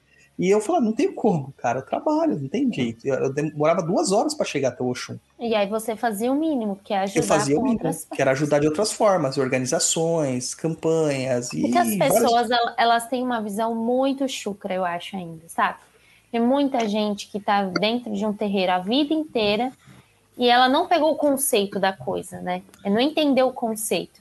É, que é, cara, não é pegar e ir lá, saber sobre orixá, não é ir lá baixar entidade X, usar elemento tal, para que, que serve isso, para que, que serve aquilo. Não é só isso. Se você não tem uma boa convivência com o local na qual você frequenta, que ajuda você e outras pessoas, Cara, você não é nada, você nunca vai sair disso. Eu sinto muito. É essa a realidade. E depois vai achar ruim que vai bater de terreiro em terreiro e vai achar depois, no fim das contas, que a Umbanda não presta. Mas na verdade, quem não presta é você, porque você é folgado, mimizento, entendeu? E quer as coisas do jeito que você quer. É, o, por exemplo, lá no Oxum, a gente tinha a questão dos, dos médiums terem os seus cambones, e uma vez eu pedir o Cambone ajudar a guardar as coisas depois que a entidade desincorporava. Porque nós, como médium, sabemos como nós voltamos. A gente fica tonto, fora de si durante um bom tempo depois que a gente volta da mediunidade. Eu não sei se com você também é assim, Erika, mas comigo com a Bárbara é. É, e com algumas pessoas que eu conheço também é. Ah, e eu é, chorando no canto, levando. as coisas do caboclo dos pretos é, dos guias em si, né? Para deixar na caixinha lá para facilitar depois, porque geralmente eu era um dos últimos a desincorporar e depois já tinha que ir embora, todo mundo naquela sangria desatada para ir embora, fechar tudo, fechar tudo e, e, eu lá dentro aguardando minhas coisas e as pessoas me apressando para ir embora. Sabe? Nossa, eu tive que ouvir que Cambone não era empregado meu, que etc e tal. Eu falei assim, mas isso é uma regra. Desde que eu tô por gente, que eu conheço aqui, por gente que eu tô lá na barriga da minha mãe, comecei a frequentar o terreiro, todos os cambones ajudavam os médios. Uhum. Todos. Nenhum reclamava. Agora não, agora mudou. Essa modernidade mudou, né? Todo mundo quer ser médium. Lá, no, lá no terreiro do meu pai, todos os cambones ajudavam em tudo. A pegar, desde pegar todos os itens, né? Hum. Tava guardado lá. O cambone ia lá e pegava. Como a uhum. gente tinha cambone fixo, então, o Cambone já sabia quem eram as entidades, como ela trabalhava, como ia fazer, o que, que ela uhum. utilizava. Então, ele pegava, ele era responsável por cuidar de todos os itens do médium, inclusive guardar tudo, sabe? Principalmente por uhum. conta desse processo. E como lá a gente também tinha, tipo assim, o terreiro, gente, começava 4 horas da tarde no sábado, e ele terminava 9, 10 horas da noite. Então, assim, que médium aguenta tudo isso, esse processo? Era muito tempo. A gente ficava uma hora de oração, ficava, mas e o restante? Era incorporação, era atendimento, era não sei o quê. Como é que um médium tem capacidade de pensar na, em tudo? Fora que a maioria dos médiums chegavam lá no pré do terreiro e a, antes de se preocupar com as coisas da própria entidade, eles se preocupavam com o terreiro. Era passar vassoura no terreiro, era decorar o congar, era acender vela, era arrumar fruta, era fazer padê. Tinha todos esses processos. Existe todos esses processos na maioria dos terreiros, sabe? Então é importante sim, uma vez que você entrou no terreiro, mesmo que você não seja um médium rodante, você seja um médium que tem senso na hora de fazer o seu papel lá, sabe? Uhum. É... Se você chegou tarde, não conseguiu varrer, varre no final sabe? Uhum. Então, é, eu, de verdade, acho que eu sou muito privilegiada, viu? Porque graças a Deus, assim, uma que temos a diferença é de que 99% dos nossos filhos são de Mogi. Então, isso facilita muito, na, principalmente na questão da limpeza, da participação de todos, né? Até em relação ao horário de chegada e tudo mais, né? Porque não tem essa dificuldade de se locomover a uma distância muito longa, né? A médium que mora mais longe mora no Tatuapé e a outra mora em Itaquá, mas enfim, é do lado também, né? De modo geral, de fato, é, falando de acordo com a minha realidade hoje, mas entendendo perfeitamente todos esses pontos levantados aí, até porque já participei de outro terreiro, já vivenciei outra realidade e enfim, e a gente sabe como que é, mas é, hoje, graças a Deus, eu não posso é, reclamar disso nesse sentido, não. É, pelo menos isso é, é, tranquilo. Eles chegam, é lógico, né? Quando se reúnem, falam, e aí, se tiver falando muito e falando muito alto, a gente pede, opa, silênciozinho aí, mas de modo geral já é meio que prática da casa. Chegou, perguntou se precisa de ajuda, se precisa vai ajudando, se tem alguma homenagem, normalmente as cambones já se reúnem para cortar fruta se preciso for, separar, organizar. Tem a pessoa que fica responsável por organizar a decoração, a mesinha e tudo, enfim, tudo acaba uh, fluindo. Em relação ao papel do Cambone, aí, é, eu concordo plenamente que não é essa questão de ser empregado ou não, ninguém é empregado de ninguém, pelo amor de Deus, né? é um quebra-cabeças gigantes, todo mundo acaba se ajudando, né? É, e, e, é isso. Eu acho que quando a pessoa pensa dessa forma, ah, eu não vou fazer porque eu não sou empregada, é porque ela de fato não, não faz ideia nem do que, que ela está fazendo ali, né? Não, vai lá baixar o caboclo. É. Então lá no CDJ a gente instituiu uma ajuda, né? Uma doação para a, a limpeza, que as pessoas ajudam com valor, para a gente pagar uma pessoa que vai lá fazer a limpeza bruta. Mas, Sim. cara, tirar toco de vela, limpar ponto, tirar os riscados, organizar as oferendas e tal, tem coisa que não pode mexer, não é obrigação dela. Né? Ela vai lá para lavar o chão, para consertar, arrumar o banheiro, lavar o banheiro, é, para lavar as janelas, para perfumar o lugar, né? Mas o restante é obrigação dos filhos da casa, né? É obrigação Sim, dos filhos da casa. É. As pessoas têm mania, têm mania de achar que o pai de santo é obrigado a fazer tudo isso, né? Sozinho. Não, eu ouvi essa semana. Comprar, limpar, reformar. Não, essa semana não. A semana anterior. Que se eu quisesse, eu tinha que aguentar. Eu tinha que tirar do meu dinheiro pessoal, do salário, para bancar o terreiro, para as pessoas irem lá. E que se eu não pudesse fazer isso, eu que saísse da Ubanda. Ah, pronto. Caraca. Porque era minha obrigação como dirigente espiritual, porque essa era a minha missão. Minha missão Douglas, é essa, meu caro. Cara, em relação a essa questão de missão ou não missão, eu não sei qual é a sua visão a respeito disso, mas só pegando um gancho sobre isso. Cara, de verdade, eu sou muito feliz no, com o que eu faço e tudo mais, tá tudo ok, tá tudo lindo, mas eu não me sinto obrigada a nada. Se porventura um dia, meu, não der mais, beleza. Mesma felicidade. Como que é isso para você, cara? Você se sente muito cobrado? Você se sente. Eu, eu não sei. Eu não. Eu não. Não me sinto assim. Eu, eu não só me sinto como sou. Eu, eu não sou. me sinto. Como eu disse, se eu me afasto, como eu já tentei, uhum. as coisas não vão para frente. Não vai para frente. Tudo do, do eu trupicar e bater o dedinho na, na quina até eu bater o carro, destruir meu carro, até uma empresa falir. Sabe? De, de repente eu ter um, um, um, desfalque de uma, de uma pessoa que não, nunca tinha me dado problema na vida, trabalhando há 20 anos e. Uhum. É, é aquilo. Cada situação é uma situação. É. Cada situação é uma situação. Uhum. Né? Próximo eu também japonês. não me sinto obrigada a nada, inclusive. Você também não, Bárbara? Eu nem quero, nunca. Na minha vida. Deixa, antes de falar a próxima, deixa eu só colocar um ponto aí que o Douglas falou. Minha visão, tá? É, quando você tava lá no show, você comentou que você era puxa-saco, né? Que as pessoas comentavam que era puxa-saco e tal. Na verdade, eu acho que a pessoa que de repente proferiu essas palavras aí, é... gostaria de fazer o que você estava fazendo, entendeu? Tipo, puta, queria fazer isso aí que o Douglas está fazendo, de repente, para mim seria legal. Mas a pessoa não teve a proatividade de é, se colocar à disposição ou fazer alguma coisa em favor de, entendeu? E aí rolou aquela invejinha pessoal. Ah, o Douglas está fazendo, então vamos meter é, o pau nele. Vamos meter o pau nele, vamos descer a lenha nele. Vamos falar que ele é, ele é puxa-saco. Enfim.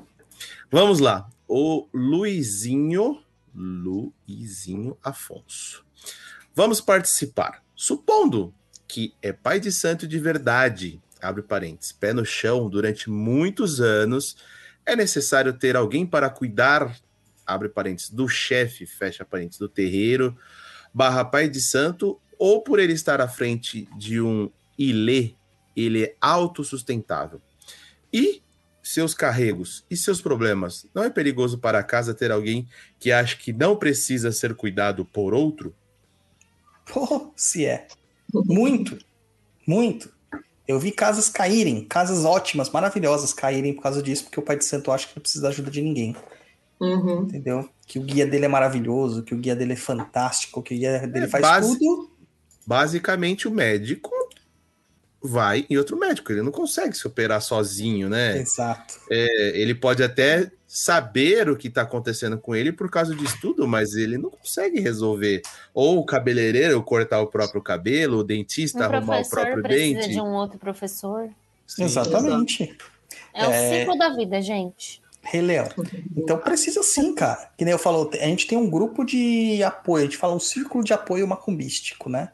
São os amigos pais de santo que você conhece. Eu já fui no terreiro do Dudu várias vezes, já pedi coisas para Érica, coisas para Roberto, que são os pais de santo mais próximos de mim. É, tenho outras pessoas também que me ajudam. Minha tia muitas vezes me ajudava uh, em algumas questões que eu precisava. Você precisa ter um círculo de pessoas para te ajudarem. Então, hum. você vai é, o psicólogo ele tem uma psicóloga. Exato. Entendeu? É, é, precisa. Só que a arrogância de certas pessoas, e isso tá lotado, principalmente aqui no YouTube, viu, gente? De casonas aí. A arrogância que existe é tamanha que ele se acha o novo avatar, o próximo Messias, o próprio revelador da Umbanda, uhum. né? E, cara, sinto muito, mas essa casa é guiada por, por, por é, entidades não bem intencionadas, ou ele, as entidades bem intencionadas não conseguem mais falar com essa pessoa, porque o ego dele está falando muito mais alto do que qualquer outra coisa. E aí essa é começa é a ficar doente, depois não sabe o que acontece. Espuma que nem um sapo boi. É. é a culpa dos outros. A vida cobra, gente. Mas, ó, pode até não ser espiritual, mas isso uma hora vai somando, vai somando no seu próprio corpo, ele mesmo vai botando isso para fora. Porque tudo na gente também é psicológico. E a gente sempre vai ter lá atrás a nossa intenção real. É aí, ó. É, eu lembro que no início da pandemia, eu fiquei mal, assim, eu peguei uma, uma inflamação de garganta que eu falei, gente, tô, eu não passava. Durante quatro dias eu não conseguia engolir saliva. Fiquei mal, mal, mal, mal. Chegou uma hora que eu fui lá no grupo da nossa casa e falei, pessoal, não tô bem, por favor, me coloquem em suas orações. Cara, lógico, tomei a minha injeçãozinha, fui ao médico, mas graças a Deus no outro dia eu tava 100%. É óbvio que as orações também fizeram efeito. Com certeza. E, e, é isso. Tem que ter, você tem que ter humildade, sim. Você tem que saber é, reconhecer quando você não está bem, pedir ajuda, desabafar, falar, ouvir. Ninguém é autossuficiente. É aquela pessoa que acha que que sozinha ela vai dominar o mundo, que ela é o Pink. Hum. nem o Pink é sozinho, né? Porque tem o Pink e o cérebro. É... Hum. Acho que vai ser difícil ela ir longe, né? Sim. Sempre não vivemos sozinho. Uhum. Bom, é bora, bora para a próxima pergunta da Brenda. Brenda. Brendo. Da, Brenda. Brenda. Brenda? É, parece Não, é Brendo. Aqui. É Brendo. É Brendo. Eu tô abrindo aqui. Ali tá aparecendo uma correção, se... uma sugestão de correção. Ah. Eu acabei de abrir aqui o perfil dele. É Brendo. Ok, Brendo, Brendo Paixão. Paixão. É, Fala, paixão. Muito vejo os antigões da macumba criticar aqueles que abrem casas com pouco tempo de religião. Mas o que, na opinião de vocês, é indicado ter anos de macumba para depois ter o seu terreiro, mas com uma ampla bagagem de dogmas e equívocos, ou uma pessoa novo disposta a estudar e praticar caridade, mas ambos sabendo, ambos sabendo que tem o caminho de ser dono de terreiro. Acha que deveria ter um tempo pré-determinado, tipo sete anos, para que pais, barras mães pequenas abram seu terreiro? Porque penso que pai de santo é como um poste na escuridão. E vários postes no mesmo lugar, a área iluminada será bem menor do que um cada, cada um abrisse seu terreiro. Olha, é. Bom, dentro dos parâmetros normais, das condições normais de temperatura e pressão, ninguém é pai de santo do dia para noite. Não tem como. Para ser pai de santo, você precisa de experiência. Exato. É mais do que ritual, é experiência. A experiência ela não acontece com idade, ela acontece com sujeição. Você se sujeitar àquela situação tá? Uhum. É, é, por exemplo, eu conheço pessoas que estão na Umbanda o tempo todo, mas que não têm capacidade nenhuma de ser dirigente espiritual porque elas não se sujeitam à experiência da Umbanda, elas vão e não acreditam. Outras mergulham profundamente naquela na religião e elas são realmente vivem daquilo. Elas vivem com aquilo, respiram aquilo. Mas quem vai dizer quem é quem é o guia-chefe do terreiro e o seu guia-chefe de cabeça. Então, ele vai saber a hora certa, etc e tal. Esse negócio da regra dos sete anos, que é muito comum no candomblé, ela tem algumas umbandas também, tem. Mas é, é, é porque é um tempo de experiência. Então, é... Mínimo, né? É, é assim, se baseia que a pessoa começa a frequentar com 18 anos uma umbanda, certo? Então, com 18 anos você é um descabeçado. Todos nós já tivemos 18 anos, nós éramos, achávamos que éramos os melhores do mundo e nós éramos uns bosta. Né? Quando a gente tiver uns 25 anos, mais ou menos, a gente começa a ter uma noção de maturidade. Apesar que essa juventude hoje não. É depois dos 35. Né? Garoto, olha aqui. É, depois dos 35. Aí a gente tem. É, é, seria assim, para começar a caminhada dele como dirigente, que não vai ser dirigente, ele vai passar por outros, outros trabalhos até assumir. E daí teriam mais sete anos, que seria 32 anos, que seria uma maturidade. Que é justamente muito próximo da maturidade de Jesus Cristo, que quando ele começou a, pregar aos 33, né, uns 33 anos, digas assim. 30 para 33 anos, uh, que ele começa a pregar. Então, basicamente é isso. É por causa da maturidade, das experiências que você passou. É, uma pessoa de 15, 16 anos pode abrir o terreiro? Não deve. Mas se ela tiver missão, pode? Cara, que experiência que ela tem? Não tem. Eu acho que a boa vontade só não resolve nesse caso aí, porque de boa vontade, né? É, uhum. Eu entendo a crítica dos antigos que falam assim, ah, abriu pouco tempo, porque hoje nós vivemos um celeiro de, cri de criação de novas casas. Onde você vai lá, você faz um curso de dois anos, que nem dá dois anos, dá 20 horas de curso, e você está preparado para abrir o seu terreiro. Cara, não tá. Não tá. Dois uhum. anos, não tá. Não. Tá. É, e, e, quando, e quando ele fala na pergunta dele é, em relação a equívocos, é, a gente precisa entender o seguinte: que os equívocos são providenciais para que a gente separe o joio do trigo, para que a gente amadureça, para que a gente cresça mesmo. E, e, e quanto mais equívocos inevitavelmente serão mais experiências que você terá descartado, enfim, isso vai, vai afunilando e encontrando melhor o teu caminho, e é com o tempo mesmo. Não tem como você equiparar uma experiência de um ano com uma de sete anos, considerando a mesma entrega. Então, o tempo é necessário, sim. Em relação a dogmas, seja para uma pessoa nova ou uma pessoa velha, a gente precisa entender o seguinte: é preciso questionar sempre tudo. Então, assim, dogmas não é, não são saudáveis em situações nenhuma, independente de idade, entendeu? Questione sempre.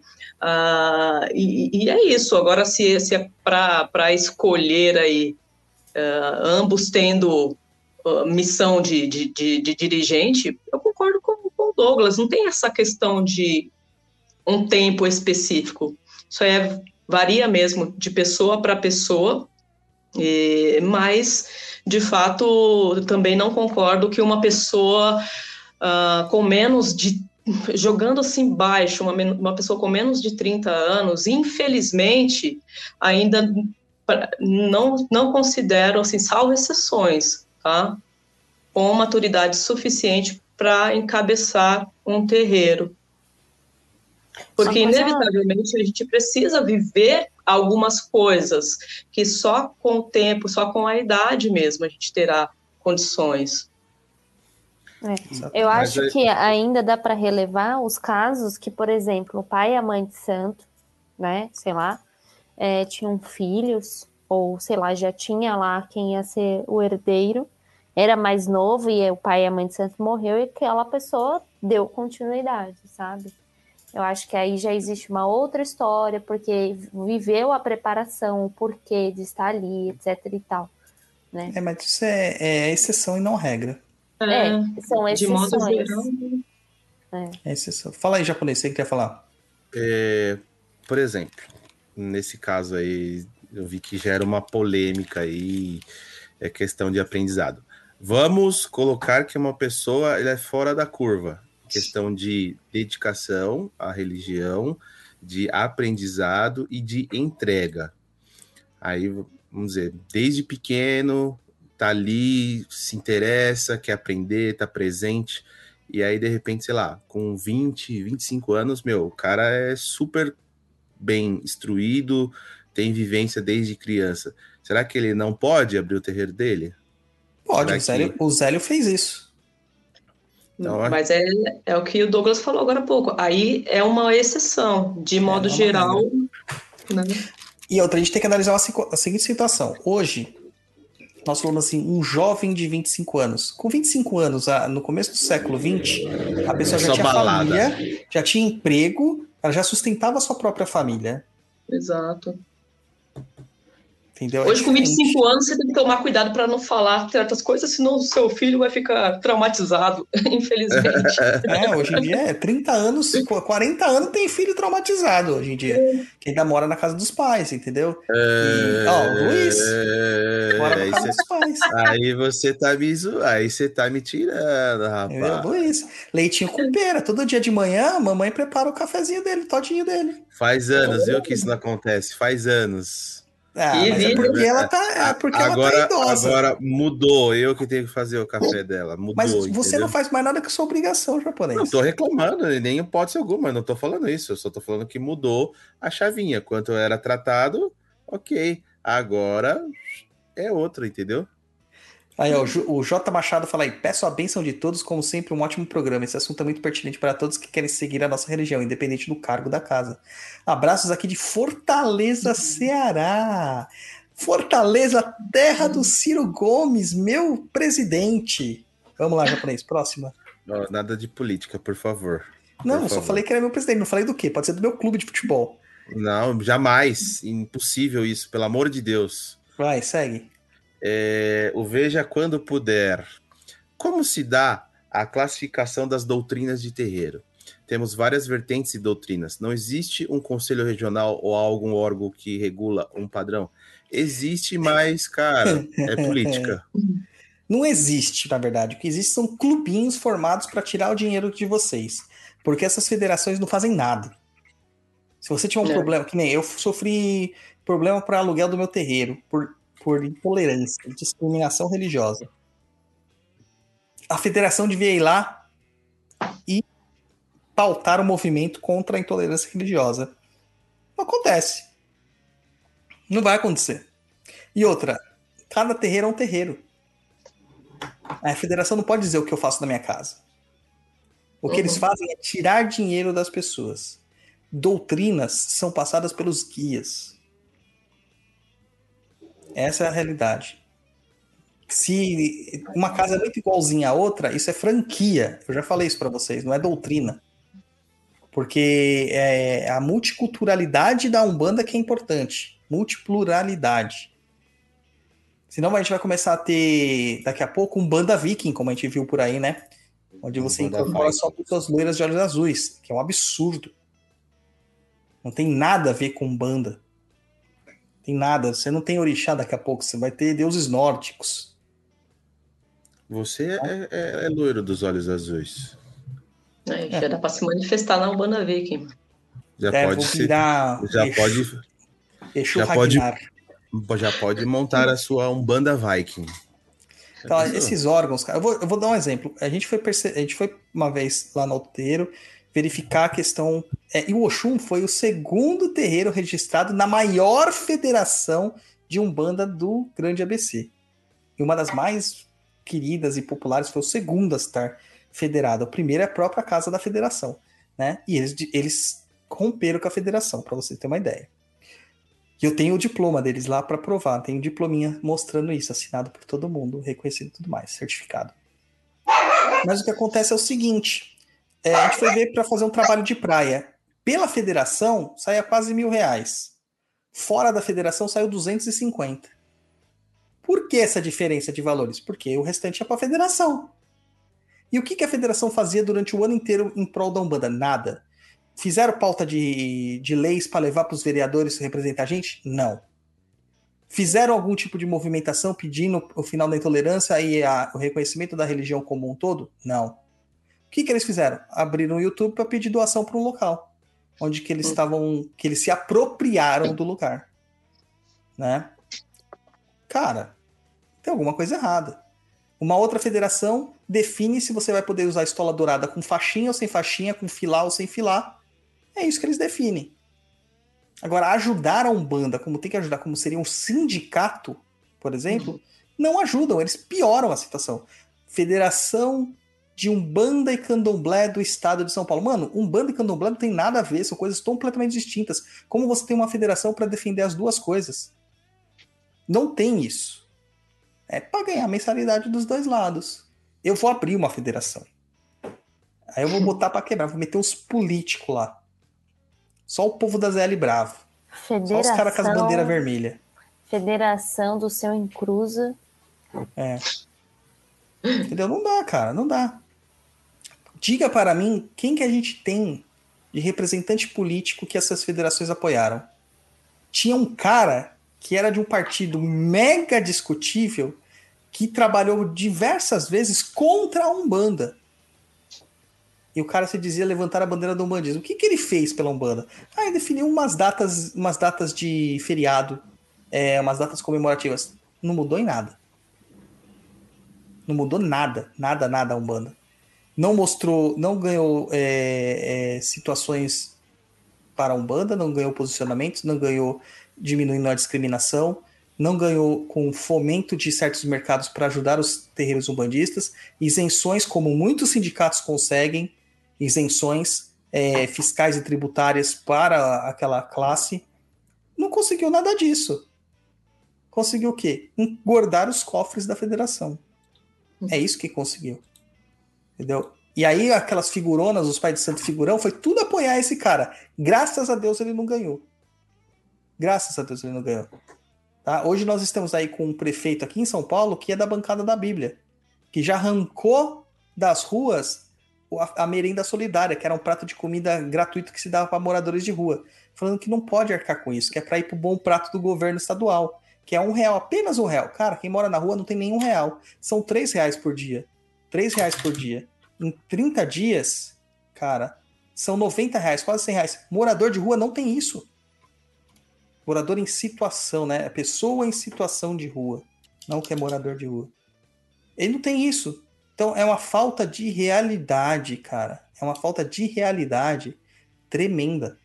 E a gente precisa dessas federações para nos unir, da, da, da é, estrutura, coesão, mas eles não estão nem aí, eles só querem ganhar dinheiro. Tinha uma, uma, uma mítica antigamente de que. Mítica não, era um fake news mesmo. De que. Ontem, eu fiz. Foi ontem, né, Gatti? Fiz um workshop sobre sacramentos de Umbanda e falei sobre casamento. E eles colocavam dizendo que se você não estivesse registrado, você não poderia é, abrir o seu terreiro. Eu abri meu terreiro sem filiação. Eu também. Diziam que você, se você não tiver registrado, você não pode é, fazer casamentos. Eu tenho um amigo meu que ele é dono de cartório. Ele falou assim, Douglas, uhum. tudo bem desde que você esteja habilitado como sacerdote. Sabe como se habilita como sacerdote? O seu nome tem que estar na ata e no estatuto. O ministrante religioso desta casa é Douglas Rainho, é Érica Cassundé. Uhum. E ele está apto a celebrar todas as cerimônias que a casa está. E depois fazer um documento no Word com um carimbo que você faz em qualquer lugar por 5 reais. Uhum. Então, e assinar com uma caneta BIC de 1,99. Já era, brother. E a pessoa vai levar no cartório e vai ser reconhecida. Sem federação. Isso mesmo. É uma forma de manipular, gente. Então não tem essa. Órgão que regula alguma coisa, nunca na Umbanda. Nunca. Se tiver que fazer um órgão, eu vou fazer um órgão para lutar contra os órgãos que regulam.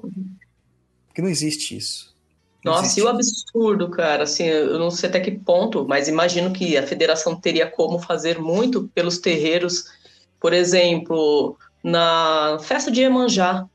Teve um ano que nós pensamos, cogitamos participar, sem condições, sem condições, simplesmente para ter uma tenda pequena, é, se eu não me engano, acho que com um, acho que só a parte de cima fechada, não tinha os lados fechados, 1.400 reais.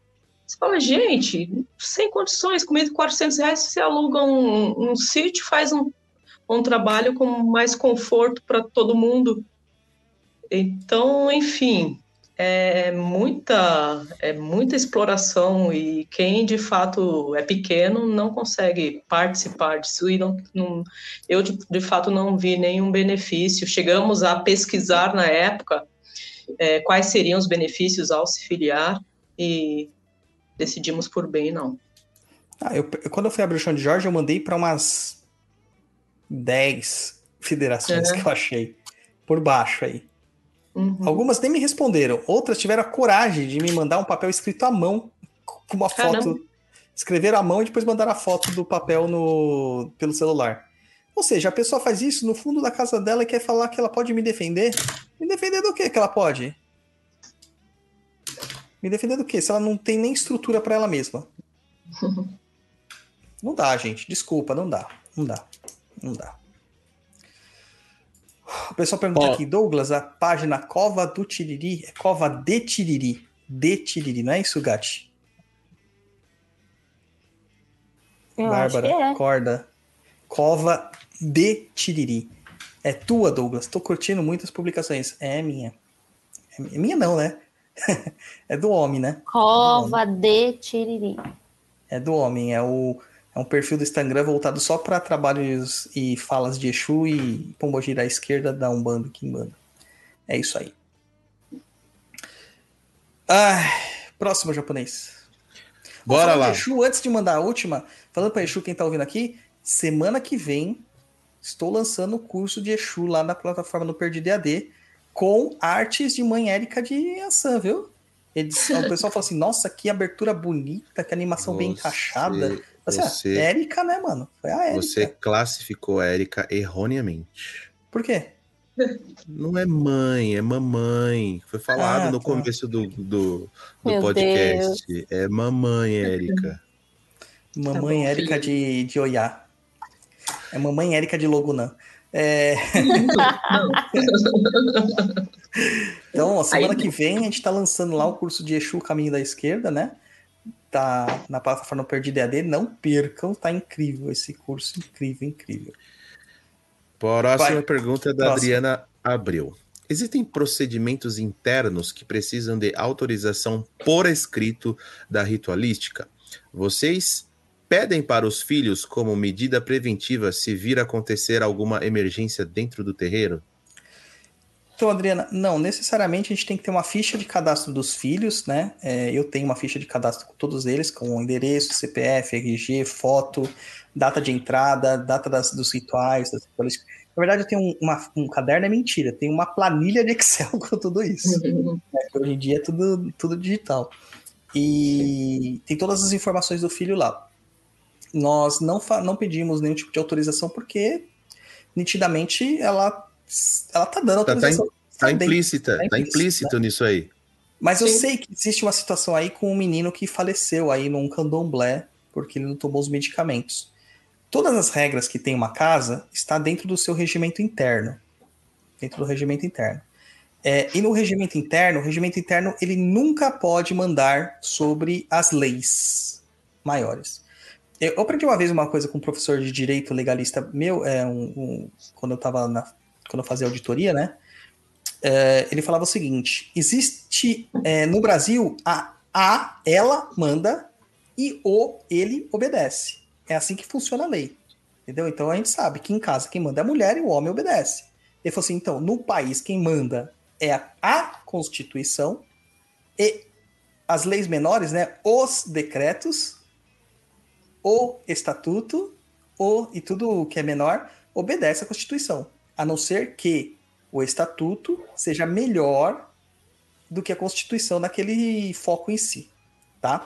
Ah, mas, por vias de regra, estabelece tudo as leis que estão na via. Dentro das leis que nós temos aqui, todos têm direito à saúde e gratuidade de sa- de saúde por causa do SUS e que todos têm que ser atendidos, que nada pode impedir a vida. Ou seja, uma pessoa que quer abortar, ela não pode, porque não pode impedir a vida, dentro da lei. Né? Não estou falando que eu concorde com isso. É, a pessoa ela quer cometer uma eutanásia porque ela está ela tá com um quadro final, ela não pode, porque ela tem direito à vida. Né? Não pode ter homicídio, não pode ter suicídio, tudo isso. Por exemplo, suicidas que se que não conseguem cometer o suicídio, eles podem ser processados por atentarem contra a própria vida. Né? Tem todas essas questões. Então, é, não tem uma regra de terreiro que se sobrepõe à regra dos homens. Maconha é proibido. No terreiro também é. Uhum. Entendeu? No terreiro também é. Ah, liberaram na lei. Tudo bem. Aí pode ser que no terreiro libere conforme as entidades, porque é uma erva de poder para algumas religiões. O povo Rastafari usa a maconha como uma erva de poder. Né? Agora, por exemplo, ah, se definirem que o sacrifício animal é proibido, porque tem uma, uma lei querendo se tramitar por isso, né? Proibindo os cultos, os cultos afro de realizar sacrifício animal, que é uma lei racista, no caso. Total. Eles usam E dessa aí bandeira- vão parar de comer, por acaso? É, mas usam dessa bandeira de que é para proteger os animais, mas a gente sabe que é racismo, né? É, Neste caso, o que, que vai acontecer? A gente vai ter que parar de matar bicho, se for o caso. É, é, Quem mata bicho vai ter que parar de matar bicho, de fazer o sacrifício. Entende? Porque a lei tá mandando isso. Então, se na lei tá que a pessoa não pode ser impedida de tomar os medicamentos dela porque ela tem direito à saúde e à vida, o pai de santo não pode impedir. Tá? Agora, pode acontecer da pessoa morrer no terreiro? Pode. Pode. Acontece. Da pessoa ter um ataque no terreiro? Pode. Porque a vida. A vida acontece isso. Agora, como você vai lidar com isso que é diferente. A, a gente não vai submeter as pessoas a nenhum tipo de tratamento que possa colocar a vida dela em risco. Exato. Eu não vai deixar ela de em jejum total, você não vai deixar ela privada de água, privada de medicamentos. Dentro de quando você vai fazer camarinha, os medicamentos de uso contínuo, de necessidade de uso, eles são permitidos. Eles permanecem, né? Permitidos. Você vai tomar junto com a água, de, água suja que a gente tem que tomar na iniciação, que não tem gosto de nada, que é só é só o molinho de, de, de legumes ali. Entendeu? É a mesma coisa. Então não, não, não há necessidade de ter essa medida preventiva. Não há necessidade. É, mas eu acho que daqui a pouco a gente vai ter que fazer pra tudo, viu? Olha, você acender uma vela. Vela pode correr o risco de te queimar se você não souber acender ela. Assina aqui um termo pra mim pra você poder acender essa vela. Daqui a pouco vai ter isso. Você faz alguma coisa, Érica? Que comprometa a saúde das pessoas, não. E ainda assim, contudo, né, tem, como eu falei, né, a pessoa depois de, de ler todas as regras, ela assina, estando ciente daquilo. Fora do que está ali também, nós não fazemos nada. Menor na corrente, até então nós não temos, mas caso tivesse, o pai teria que res- é, representar, enfim, permitir. Então, não. É, no caso de menor, eu faria sim. No caso de uma pessoa Faria menor de idade, eu faria um termo com a permissão dos pais. Não, não, então é isso que eu estou dizendo. Ah. Menor, nós não temos na corrente. Caso tivéssemos, o pai que teria que representá-lo, né? Sim, Sim. eu faria isso. Eu faria O terreiro isso. do meu pai era assim também. Lembra da. Cadê a Lígia? A Lígia não tá aqui, eu acho, hoje. A Lígia era uma moça também que lá no terreiro do meu pai tinha. Ela, ela era menor de idade Uhum. e os pais dela não deixaram ela, ela entrar pra corrente. Então ela teve que ficar na assistência até completar a maioridade e aí entrar no terreiro. Na nossa casa, menor não faz, não faz nem padê. Não faz. Entendeu? Mas, enfim. É, É, tem casa que permite que o menor fuma, que o menor beba. Cara, é proibido por lei, é proibido dentro do terreiro também. Exatamente. Não tem essa. Ah, não, não é, é, é o guia. Mano, o guia vai respeitar a lei dos homens.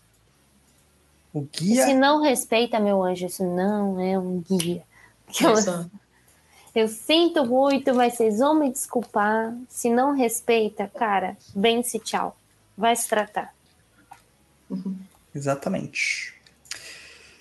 Acabou, japonês? Findaram-se as perguntas. Cara, eu acho que a gente bateu o recorde das 21 a, a meia-noite e meia. É hora pra caramba. Já perdi a conta porque, né, já zerou aqui o contador. Né, amanhã a gente tem gira, tá ferrado. Todo mundo tá ferrado. Érica, deixa seus tchauzinhos. Muito obrigado, viu, pela sua participação. Nem vou ficar fazendo muito, levantando sua bola, não. Deixa aí seu jabá, fala onde que as pessoas te encontram, fala do Desembaralhando, é, pra galera fazer a leitura do Tarozito Cotigo. Uhum. Valeu, gente. Obrigada, Douglas. Obrigada, Bárbara. Obrigada, Luiz. Ah, obrigada mais uma vez mesmo, tá? Muito bom sempre estar aqui com vocês. É, bom, hoje eu gostaria de primeiro falar sobre a nossa. passar o perfil da nossa casa, tá? Que é arroba casadecaridade.s de sapo, b de bola, s de sapo. casadecaridade.sbs, Santa Bárbara, Santana. Tá? A gente acabou de criar o nosso perfil, tá bem cru, mas a nossa ideia é alimentar aos poucos e vocês vão conhecendo melhor. É Instagram? Diga, Douglas. É Instagram. Vem pra aqui, Casa de SBS. Caridade. Eu não sigo, E- mano. Siga lá, por favor. A Erika fala assim, deve estar cru, deve estar com tipo 300 imagens mega bem feitas, né? tá. Super artísticas. Olha lá, olha só. Mano, eu tenho vergonha das minhas publicações quando eu olho as suas. Eu tenho vergonha. Ai, repete aí que eu quero achar também. Casa de Caridade.sbs. Sapo, bola, sapo. Tá? É o nosso. Aí, obrigada. Esse é o Insta da nossa casa. É, Bom, Achei. tem o. Tem. E assim, nós estamos retomando nossos trabalhos em janeiro, tá? Nós estamos em Mogi das Cruzes, nossa casa. E como a maioria das casas estamos também passando por dificuldades financeiras, muitos filhos ficaram desempregados nessa pandemia, tá? Então eu vou pedir a permissão aqui para deixar o Pix da casa, tá? É, porventura, se alguém quiser fazer alguma doação, ficamos muito agradecidos, que é o Nossa Senhora. Peraí, aí Santa Nossa Bárbara Senhora. e Santana, arroba gmail.com. Que lindo! É esse mesmo. Esse é o Pix da nossa casa. Então, é isso. E no mais, quem quiser fazer uma leitura de tarô com, comigo, tá? conhecer melhor meu trabalho como taróloga, siga-me no Desembaralhando Underline Tarô. Já falei demais, muito obrigada. Beijo para vocês, fiquem com Deus. Isso aí, Gatibi, manda aí a sua. Fala do, do Macumberox. Ah, eu. Obrigado, gente, por ter, terem paciência de ficar me ouvindo falar vários blá blá blá aqui. E Macumbox, cara, me sigam lá. Se vocês não conhecem Macumbox, vai que você já tá no passado. Já estamos aí um ano. Todo mês agora, pelo jeito, bombando um pouquinho mais. né? A ponto aí. da gente estar correndo que nem os loucos para produzir mais. Mas é isso aí, eu arroba Macubox Underline e você participando aí do apoiando o papo, você ganha um Macubox também. Então, É sorteado, não é quer dizer que a Sorteado, pessoa entra você lá ganha. e vai todo mundo ganhar. não é, assim. sorteado. E, de- e tem Sorteado. que ser acima de Exu Trainee, se eu não me engano. Que é uma categoria lá de Exu Trainee. Mas apoiando o papo no catarse.me barra papo da Encruza, você ganha 20% de desconto nos cursos do Perdido EAD. Você tem acesso a umbral, várias mirongas. Você fica sabendo de tudo com antece- antecedência, até das fofocas. Fofoca mais quente acontece lá. Nós temos os próprios Léo Dias da, da, da Macumba lá para falar para vocês, sabe? É sensacional. É, você concorre à leitura de, de personalidade com a Erika do Desembaralhando Tarô. Mano, é muita coisa. Fora as premiações que a gente faz, sorteios e afins que a gente acaba fazendo. Eu vou fazer um sorteio lá que faz tempo que eu não faço. Mas eu vou fazer um sorteio pra galera lá. Certo?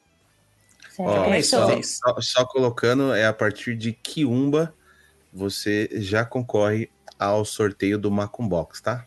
Então, Kiumba a partir de 15 reais, mas cinco dinheirinhos você já entra para o nosso é, chat lá no Telegram do Umbral.